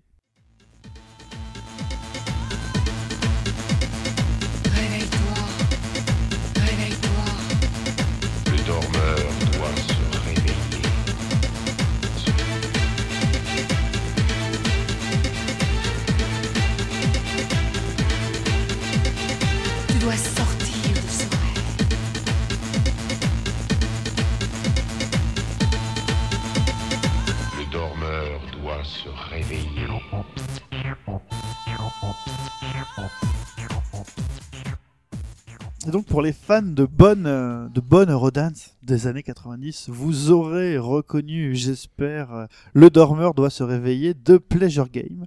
Si vous ne connaissez pas Pleasure Game, vous connaissez au moins Boris. Boris, soirée, Soirée disco. Tum, tum. Poum poum poum poum. Voilà, donc c'est un, c'est un DJ Danse, belge. Danse, danse. Allez, danse, Boris. Danse, danse. Ce soir, Boris, il a mis ce podcast part complètement en couille. Euh, et mais ça tombe bien puisque ça a tout à fait à voir avec ce que je veux vous raconter. Les couilles. Euh, non, ça c'était la semaine dernière. c'est N'importe quoi. Euh, c'est vrai que la semaine dernière, euh, ma chronique euh, portait euh, sur le cul et sur les ménages à trois. Euh, là, cette semaine, on s'est dit que euh, on n'avait peut-être pas. Enfin, je me suis dit, hein, puisque évidemment, euh, personne ne met le couteau sous la gorge pour raconter des conneries dans le dans le micro. Je me suis dit qu'on n'avait peut-être pas assez parlé de plaisir. Et euh, pour atteindre, euh, Alors, qui est au courant de ce qu'il a raconté? T'es au courant, toi? T'étais- Est-ce que t'es complice de ça? J'ai une vague idée, mais Bon. Je non, ce que je voulais surtout euh, aborder, c'était euh, dans quelle mesure les jeux auxquels vous jouez peuvent euh, vous, enfin, vous tirer vers une abstraction qui, d'une certaine manière, vous sortent de l'univers dans lequel vous êtes. Euh, Comme quand on sort de notre corps et qu'on se voit. voilà, Ah. par exemple. Euh, dans quelle mesure, en fait, le fait de rentrer tellement dans le jeu t'extrait de là où tu es, quoi. Et euh, bah, alors là, donc dans Tempest, j'espère que ma chronique euh, qui n'avait, euh, qui était très très mal euh, structurée, vous a permis de comprendre un peu le ce qui se passe quand on joue euh, à Tempest. Euh, bah, le là là c'est exactement ça. Le, donc, le dormeur doit se réveiller. C'est une formule qui vient de Dune du Dune de Frank Herbert et au centre de Dune de Frank Herbert il y a l'épice et l'épice qu'est-ce que c'est? Bah l'épice les enfants c'est de la drogue c'est ça. et la drogue c'est de la merde Pas, Pas dans, le monde de Dune. pas dans le monde de Dune parce que c'est un peu euh, c'est finalement c'est la ressource qui fait avancer l'univers mais c'est surtout euh, la ressource qui permet euh, aux navigateurs de la guilde interpla enfin, de la guilde galactique de plier l'univers comme dans Outzer Mhm. pour euh, aller d'un point à un autre juste par la force de leur pensée. C'est pour ça que enfin, l'épice est si importante. C'est vraiment le, le nerf de toute la galaxie. Dans quelle mesure euh, un jeu peut nous faire plonger en nous-mêmes ou nous extraire complètement? Euh, J'ai euh, tweeté dernièrement sur Tapingo, TXK et Puyo Puyo Tetris en qualifiant ces trois jeux de drogue. Mais quand je parle de drogue, qui est de la merde, ne l'oublions pas, euh, je ne parle pas surtout de, produits addictifs qui feraient du mal et pour lesquels nous serions prêts à faire beaucoup de choses dégueulasses pour avoir des sous pour en racheter, mais euh, plutôt dans le sens euh, produits que prennent les chamans pour atteindre un nouveau niveau de conscience et euh, réenvisager euh, le monde et de voir les limites du monde dans lequel nous vivons. Mais les chamans, c'est des charlatans. Bah, euh, je suis pas sûr que. This is the real world. Faire du shit. Ah, Chine est de- de- il est- c'est les les bah, que les chamans soient des charlatans aujourd'hui, oui, mais dans d'autres, euh, Shin Ah est en ouais. train de redécouvrir son corps. hein. dans d'autres, euh, Ouais, dans le d'autres. gamin, le gamin, comment il s'appelle le gamin? Parce qu'en plus, je l'ai revu là hier. Euh, le gamin qui il revient de chez le dentiste. Ouais. Complètement, euh, Voilà. Oui, parce qu'il a pris, oui, parce que justement, mais c'était pas les drogues chamaniques, et je sais pas, oui, voilà.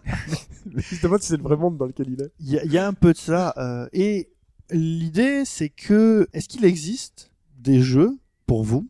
Est-ce que vous avez fait des expériences de jeux qui vous ont, bah, pour pousser vraiment au-delà de la zone? Parce que finalement, euh, dans la zone, ce qui arrive, c'est que euh, vous avez, que votre corps réagit plus vite que votre esprit quelque Mhm. part, que euh, vos mouvements des yeux euh, commandent directement vos, do- vos doigts sans passer, euh, sans passer par le cerveau. Mais est-ce que vous vous êtes pas dit qu'il y a peut-être un moment où le, vous étiez tellement allé loin dans la zone que vous aviez eu l'impression de reprendre le contrôle et... Si, on décroche enfin au moment, mais.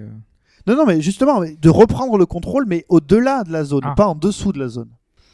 Euh, comment te dire, Pipo C'était quoi Je- Non. Non, alors parce que en fait, je je- j'ai bâti ma réflexion sur une euh, sur une citation de Louis Jouvet, euh, l'acteur, euh, grand acteur et grand metteur en scène, qui disait que le bon acteur, c'est le mec qui peut habiter son personnage, mais que l'excellent acteur, c'est le- la personne qui peut prendre tellement de recul sur le personnage qu'il joue qu'en fait, le personnage pour lui n'est plus qu'une marionnette et il peut vraiment en faire ce qu'il veut. C'est très beau ça. Pourquoi je vous dis ça?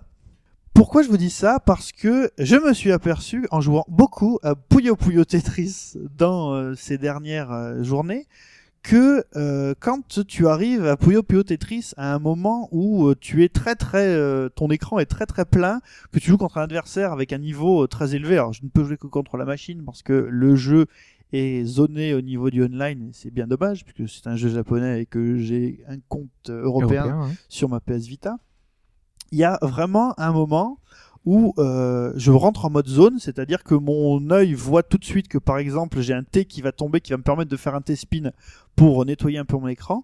Et il y a vraiment un moment où j'arrive à un niveau encore derrière, où euh, justement j'arrive à jeter un œil sur les drops qui vont m'arriver euh, sur les 5 coups à venir pour déjà commencer à préparer alors qu'il me reste grosso modo deux lignes en haut de l'écran. Est-ce que ça n'est pas justement parce que c'est un jeu de réflexion et donc que tu peux avoir un, temps d'avance, alors que dans un jeu de course, par exemple, quoi que tu peux déjà ant- anticiper si tu sais que tu vas cours, un tournant ou un truc comme ça, mais C'est c'est plus différent. compliqué, quoi. C'est. Mais alors c'est ça le truc, c'est que est-ce que parce que c'est, alors c'est là que on revient quand même un peu sur le dormeur doit se réveiller, c'est que est-ce que parce que le jeu de réflexion, bah justement fait fonctionner ton esprit, est-ce que à un moment tu vas pas un peu plus loin que les 10% ou 30% que l'humain euh, utilise C'est comme aux échecs. Aux échecs, t'anticipes les coups aussi. Oui, mais- C'est un peu le même système.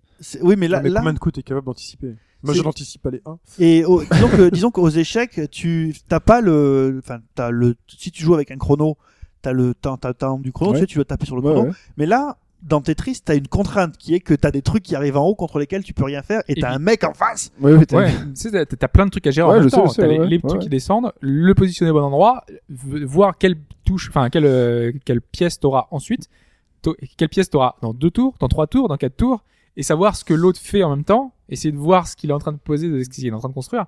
Donc oui, c'est vrai, il faut réfléchir vraiment Oui. avec beaucoup de. Ça va et euh, et, et après Cohérence. et donc l'idée de, du jeu de du jeu de réflexion qui aiguiserait euh, tes perceptions. Mais si on se pose la question pour Tempest et moi pour en fait c'est surtout Tempest qui m'a euh, envoyé euh, au-delà de la zone parce que il y a vraiment un moment où il y a tellement de choses à l'écran que euh, tu te dis bon voilà là le seul moyen de m'en tirer c'est de faire n'importe quoi Sauf que tu t'aperçois que à un moment, ce n'importe quoi a euh, commencé à prendre forme et que tu finis par t'en tirer. Euh, quand tu as, euh, quand t'as pas réussi à choper euh, le bon power up, que t'as pas encore le jump, que tous les ennemis sont euh, à la surface, euh, sont à la surface, prêts à te choper, que tu rattrapes le jump à la dernière seconde, tu dis bon, je saute, je tourne dans tous les sens et je regarde ce qui se passe. Et là, tu dis mais pourquoi est-ce que chacun de mes coups va exactement là où je voudrais qu'il aille? C'est pas juste parce que c'est simple? Non, non, parce que sinon j'aurais fini le jeu. Tu penses bien quoi. Ok. Donc, euh, la... est-ce que, est-ce que il n'y a pas, bon après évidemment, hein, je peux aussi vous parler du nombre de fois où j'ai loupé mon métro à cause de Puyo Puyo Tetris, Pas assez Mais- ça je vais pas s'anticiper. Ça, ça marche aussi avec les livres. Oui, ça marche. Ça marche. C'est c'est peut-être ça, ça rejoint peut-être ce truc-là. Euh, quand, quand vous lisez un livre, euh, enfin parfois ça m'arrive, vous êtes tellement dans l'histoire que vous, je ne me rends même plus compte que ce qui défile devant moi, ce sont des mots et des, des phrases. Ouais, t'imagines la scène. Mais euh, je, je vois la scène en fait, je vois les personnes, je vois euh, ce qui se passe. Et voilà, il suffit de trois clignements d'œil finalement pour dire, mais en fait, bah, autour de moi, euh, il y, a, il y a le monde, le, le vrai monde, et des, finalement juste des lettres sur du papier devant, de- devant moi. Ou comme les contours de la télé. Parfois, vous regardez un film, une série, ou vous jouez à un jeu, et finalement, vous, regardez un carré avec une image qui bouge dedans, mais au bout d'un moment, vous êtes absorbé par l'image, et vous voyez plus du tout ce qui se passe autour, et vous êtes finalement dans le décor. Vous jouez à Counter, vous êtes, euh, vous êtes dans des Mais là, l'idée, euh, c'est d'aller, c'est aller au-delà, c'est de faire Oui, travailler, encore aller au-delà, toi. C'est- travailler ta Ah, réflexion grâce au jeu et aller encore plus loin, quoi. L'idée- Enfin voilà, l'idée, l'idée finale derrière tout ça, c'est que euh, on dit souvent que le jeu vidéo est quelque chose qui rend les jeunes passifs euh, et machin.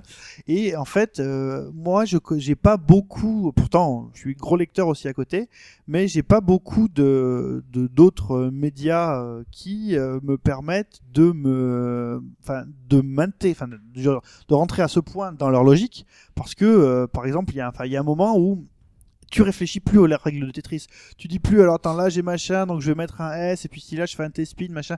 Il y a un moment où c'est fini, tu peux plus faire ça. Donc euh, les règles sont, enfin tu es devenu une machine à Tetris. Tu es toi-même devenu, euh, tu es en contact, tu parles directement le Tetrimino quoi quelque part. Mais c'est finalement c'est enfin c'est une prolongation de ce qu'on connaît en jeu vidéo avec euh, enfin le Kawashima et tout ça, c'est une façon de travailler ton cerveau et de, de finalement déguiser un petit peu ta pensée et ta façon de réfléchir euh, dans plein de choses. Ici, ça va encore plus loin parce que du coup, il faut anticiper. Je pense que dans ton enfin dans ton boulot euh, suivant enfin le jeu du coup que tu vas jouer, mais tu peux essayer de trouver un jeu qui puisse t'aider dans ton dans ta propre vie de tous les jours. Mais bien sûr. Et euh, moi, je, je m'aperçois que, mais en fait, c'est très marrant. Euh, alors, mes deux dernières expériences de Puyo Tetris, c'est que euh, je joue beaucoup alors, en mode 3 minutes pour faire le maximum de temps en 3 minutes. Puis comme c'est du caca gaming, c'est parfait, 3 minutes, c'est nickel. Et euh, après, après avoir une partie de Tetris, quand j'arrête ma partie, mon, mon cerveau fonctionne. Et ce qui fait que si j'étais en train de réfléchir à quelque chose avant de faire ma partie, bah je, je vois l'idée qui, qui arrive, quoi. Un peu comme dans Clax, vous voyez les, les blocs qui arrivent du fond de l'écran, là. Je vois l'idée qui arrive. D'une autre manière, euh, je suis des fois je suis tellement absorbé que quand je vais dans des toilettes avec euh, lumière euh, automatique, il arrive un- que je ne fasse aucun mouvement tellement je suis euh, absorbé par le jeu et le jeu et la, la lumière s'éteint. Et quand vous jouez à Tempest dans une pièce dans le noir avec la musique à fond, dans une pièce qui fait vachement d'écho avec tout qui pète à la gueule, vous êtes vraiment au Toi, bord quand de l'expérience quand tu vas chamanique. chier au boulot, tu mets le son à fond euh, sur la console? Si je sais que qui débarque dans le Si, si je sais que je suis seul. Euh, c'est donc toi le mec qui bloque les chiottes à chaque fois au boulot en fait. oui, c'est ça. avec de la musique chelou. Bah, Qu'est-ce qui se passe dans cette toilette Ils ont quoi ces chiottes? Merci Pipo. Mais de rien. Écoutez, si vous avez compris quelque chose, euh, ce que disait Pipo, n'hésitez pas à réagir sur, euh, sur forum ou à lui tweeter directement vos impressions. Hobbs, je me tourne vers toi parce que c'est l'heure de la réponse à la question du, La question fourbe donc. du début de podcast. Il a le qui, même euh, sourire depuis le début, quoi. qui était euh, donc il y a euh, des jeux qui sont sortis sur euh, console 16 8 bits à l'époque et qui sont aussi sortis sur portable Euh, et parmi ces listes de quatre jeux un seul n'est pas sorti sur Game Boy monochrome Cool Spot Earthworm Jim et euh, Mortal Kombat et Strider et on a tous choisi Strider tous les trois on a dit Tous les trois, vous avez décidé de choisir Strider. comme n'étant jamais sorti sur Game Boy Exactement. alors Donc, pour votre certitude, c'était Mortal Kombat, puisque Pipo disait qu'il avait Ouais. Mortal Kombat. Effectivement, Mortal Kombat est bien sorti sur euh, console, euh, sur Game Boy. Une version assez affreuse d'ailleurs, très Ouais. lente, euh, Ah, très bah, moche. C'était- oui, sur Game Boy ça fait plaisir En fait, vous vous souvenez, Ouais. vous vous mais- des photos qu'on pouvait faire avec le Game Boy Printer Ouais. Ouais. Bah, en gros, le jeu avait un peu cette gueule-là, et sauf que c'était très, très lent. Ouais. Rappelons ce que c'était le Game Boy Printer. hein, C'était une petite imprimante euh, qui sortait sur une petite euh, petite feuille comme ça. Les- premier les. Ticket- comme un ticket de caisse en fait Voilà, comme un ticket de caisse. ouais. C'est génial. il y Exactement. avait une petite caméra euh, qui nous qui nous permet Vous l'avez tous eu? Non on l'a tous vu. je l'ai eu. Mais je l'ai pas eu moi, mais je l'ai vu. Mais euh, de toute façon, à l'époque, quand un jeu était dispo sur portable et qu'on le prenait sur cette console, c'est parce qu'on n'avait pas la console d'à côté généralement. Et on se, enfin, moi, je me satisfaisais très largement du fait que euh, je puisse au moins jouer à ce jeu. Et après, tu discutes avec quelqu'un, il fait, mais attends, ta version, il est pourri. Je, sais pas, je m'en fous. Je m'en fous, je suis content, j'y joue, voilà. Ben, après, t'avais déjà, par exemple, euh, Capcom avait fait une version de Street Fighter qui, Street était, Fighter. qui était bien pensée Hmm. pour la Game Boy. Euh, Mortal Kombat, c'était de la merde. hein. Donc, Donc. on va reprendre euh, la question. Donc Mortal Kombat. Mortal Kombat. existe. Donc c'était bien, c'est bien sorti. sur Cool. Spot, ça existe. On va prendre Cool Spot également, puisque effectivement David Perry a bien fait une version euh, spéciale. En général, c'est des portages faits par des boîtes un petit peu, euh, enfin voilà, de seconde zone qui récupèrent euh, le code et qui essaient de l'adapter en faisant ce qu'ils peuvent. Donc, euh, je sais pas trop la qualité de ce jeu-là. Visuellement, en tout cas, ça ressemblait euh, plutôt à ce qui Bah, se c'était moins faisait bon, sur euh, Moi, moi, dans mon souvenir, euh, c'était très zoomé. Donc, du coup, Ouais, t'avais une visibilité très Ouais. très limitée, quoi. Sachant que oui, Cool Spot demandait quand même pas mal de sauter dans tous les coins, de Ouais. récupérer des Pour choper les, des- pastilles. ouais, les pastilles. Mhm. C'est assez compliqué. Donc du coup, il reste Earthworm Jim et il reste Strider. On va prendre Strider. C'est attends. Donc Strider est sorti sur NES. Ouais. Oui, aux USA.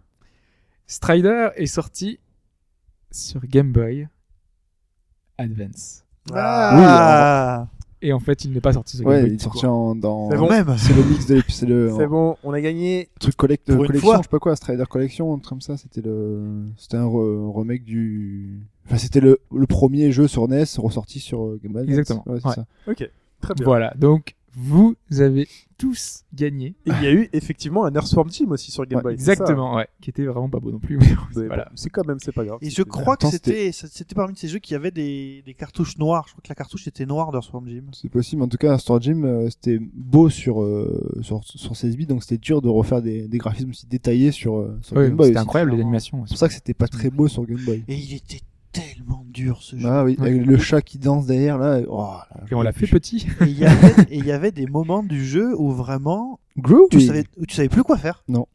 T'as- Donc t'avais bon le coup de la vache, ça s'expliquait assez bien, mais il y avait un niveau en fait où tu devais sauter sur un espèce de diamant et courir. Et ça en fait personne te le disait quoi. C'était un niveau où il y avait de la lave. C'est- Moi il m'a fallu 30 minutes pour comprendre ce qu'il fallait faire. Ouais, des trucs, c'était pas, pas très logique. Ouais. Enfin bon.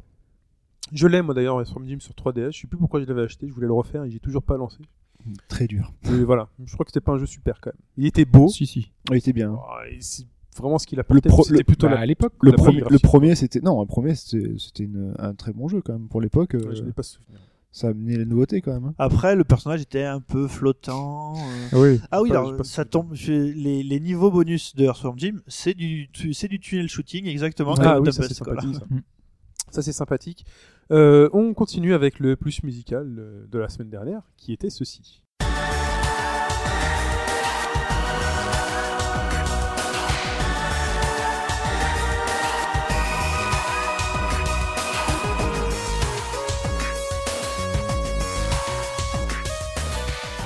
Et ça, c'est Hobbs qui l'avait choisi. Est-ce qu'il y a eu beaucoup de réponses Et, Est-il euh, eu un vague C'est déferlante Et toi, t'as dit, oh, c'est facile. euh, Ouais. bon, non, il n'y a pas eu de déferlante. Ah. C'était quoi C'était Fantasy Star Online. Exactement. euh, et j'ai eu une bonne réponse. Une Une seule.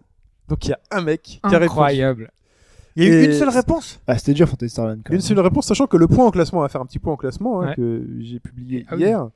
On a quand même Calix qui est en tête avec 37 points. Il a Ok. 3 points. Il a 3 Donc, points si c'est 40. lui là, il a gagné. Ah, si c'est lui Ah, qui il a gagné. il le score. il, prend, il prend 10 points. Parce là, que là, c'est 10 points. Le mec, il a Ah, 10 c'est 10 points. points. Ah oui. Euh, Donc qui peut encore gagner là avec les 10 points là Le Baron à 32, Robert Lucos à 32, Terra à 32, et ensuite ça passe à 20 points. Là, il y a, on donc- dirait le Paris Saint-Germain et Monaco. là, Trois il y a il des- trois personnes qui pouvaient gagner si ce sont elles. Tout à Quatre fait. personnes. Quatre. Ouais. Et le vainqueur de cette semaine, c'est Emeriku. Ah, Emeriku Qui, fait un euh, bon au classement. qui fait un bon au classement puisque là, actuellement il a 17 points donc il boum il passe à 27 bon c'est toujours Calix qui est en meilleure position pour euh, pour gagner. Mais félicitations Emeric euh, puisque tu gagnes 5 points plus 5 points de bonus parce que tu es le seul à avoir bravo. bien répondu. C'est Il n'y a même pas eu des, des bonnes, des mauvaises réponses. ah rien du tout. Là, là, vraiment euh, silence silence radio total Euh, une seule bonne réponse, Emeriku, qui est très content, qui adore et qui, qui, me, qui en plus me dit que ce jeu, attends, c'est un- c'est une musique qu'il a souvent entendue. Voilà. Si on, a c'est fait, là- si on a fait le jeu, on trouvait le. Évidemment. Mais c'est une musique planante. Normalement, tu peux reconnaître, même si t'as pas fait le jeu. En fait, tu, tu- c'est des sonorités qui sont comme Mass Effect. T'as pas forcément fait le jeu, mais tu sais que c'est c'est une sonorité vraiment de- spatiale, un truc euh, particulier. Comme euh, Super Meat Boy, fait à la voilà. bouche. à la bouche. Mais c'est bien que ce soit difficile, toi, comme ça, on est en fin de truc là, ça, ça rajoute un suspense. Donc, euh, bon, bon, on est parti pour euh, l'extrait de cette semaine.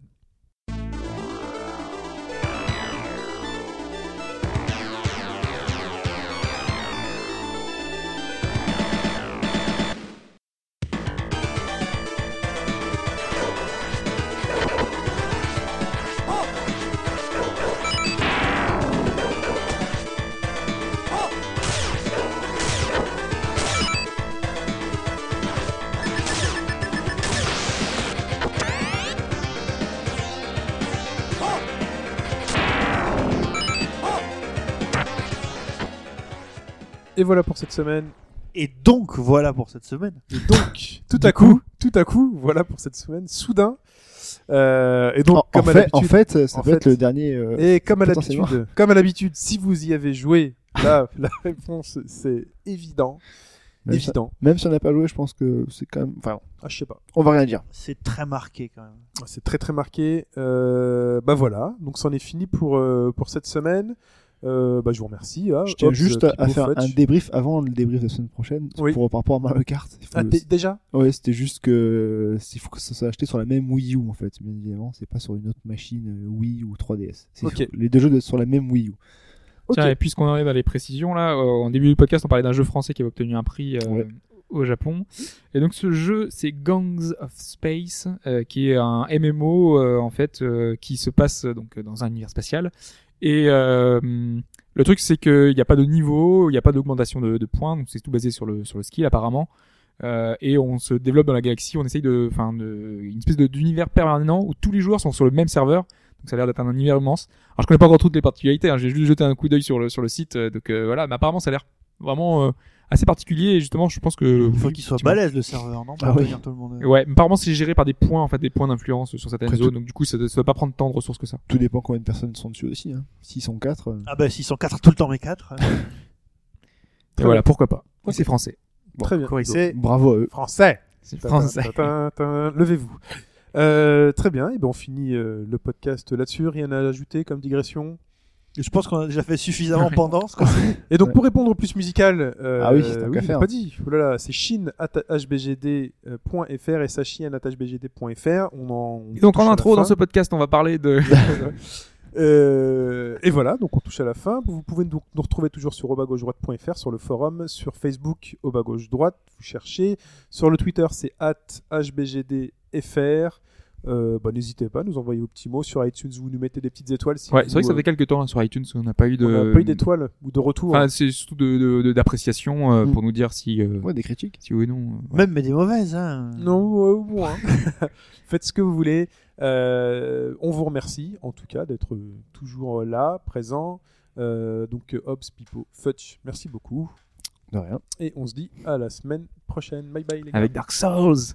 Ah oui, c'est vrai. À la semaine prochaine Waouh À la semaine prochaine. Quelle pression, ciao Salut. Ciao.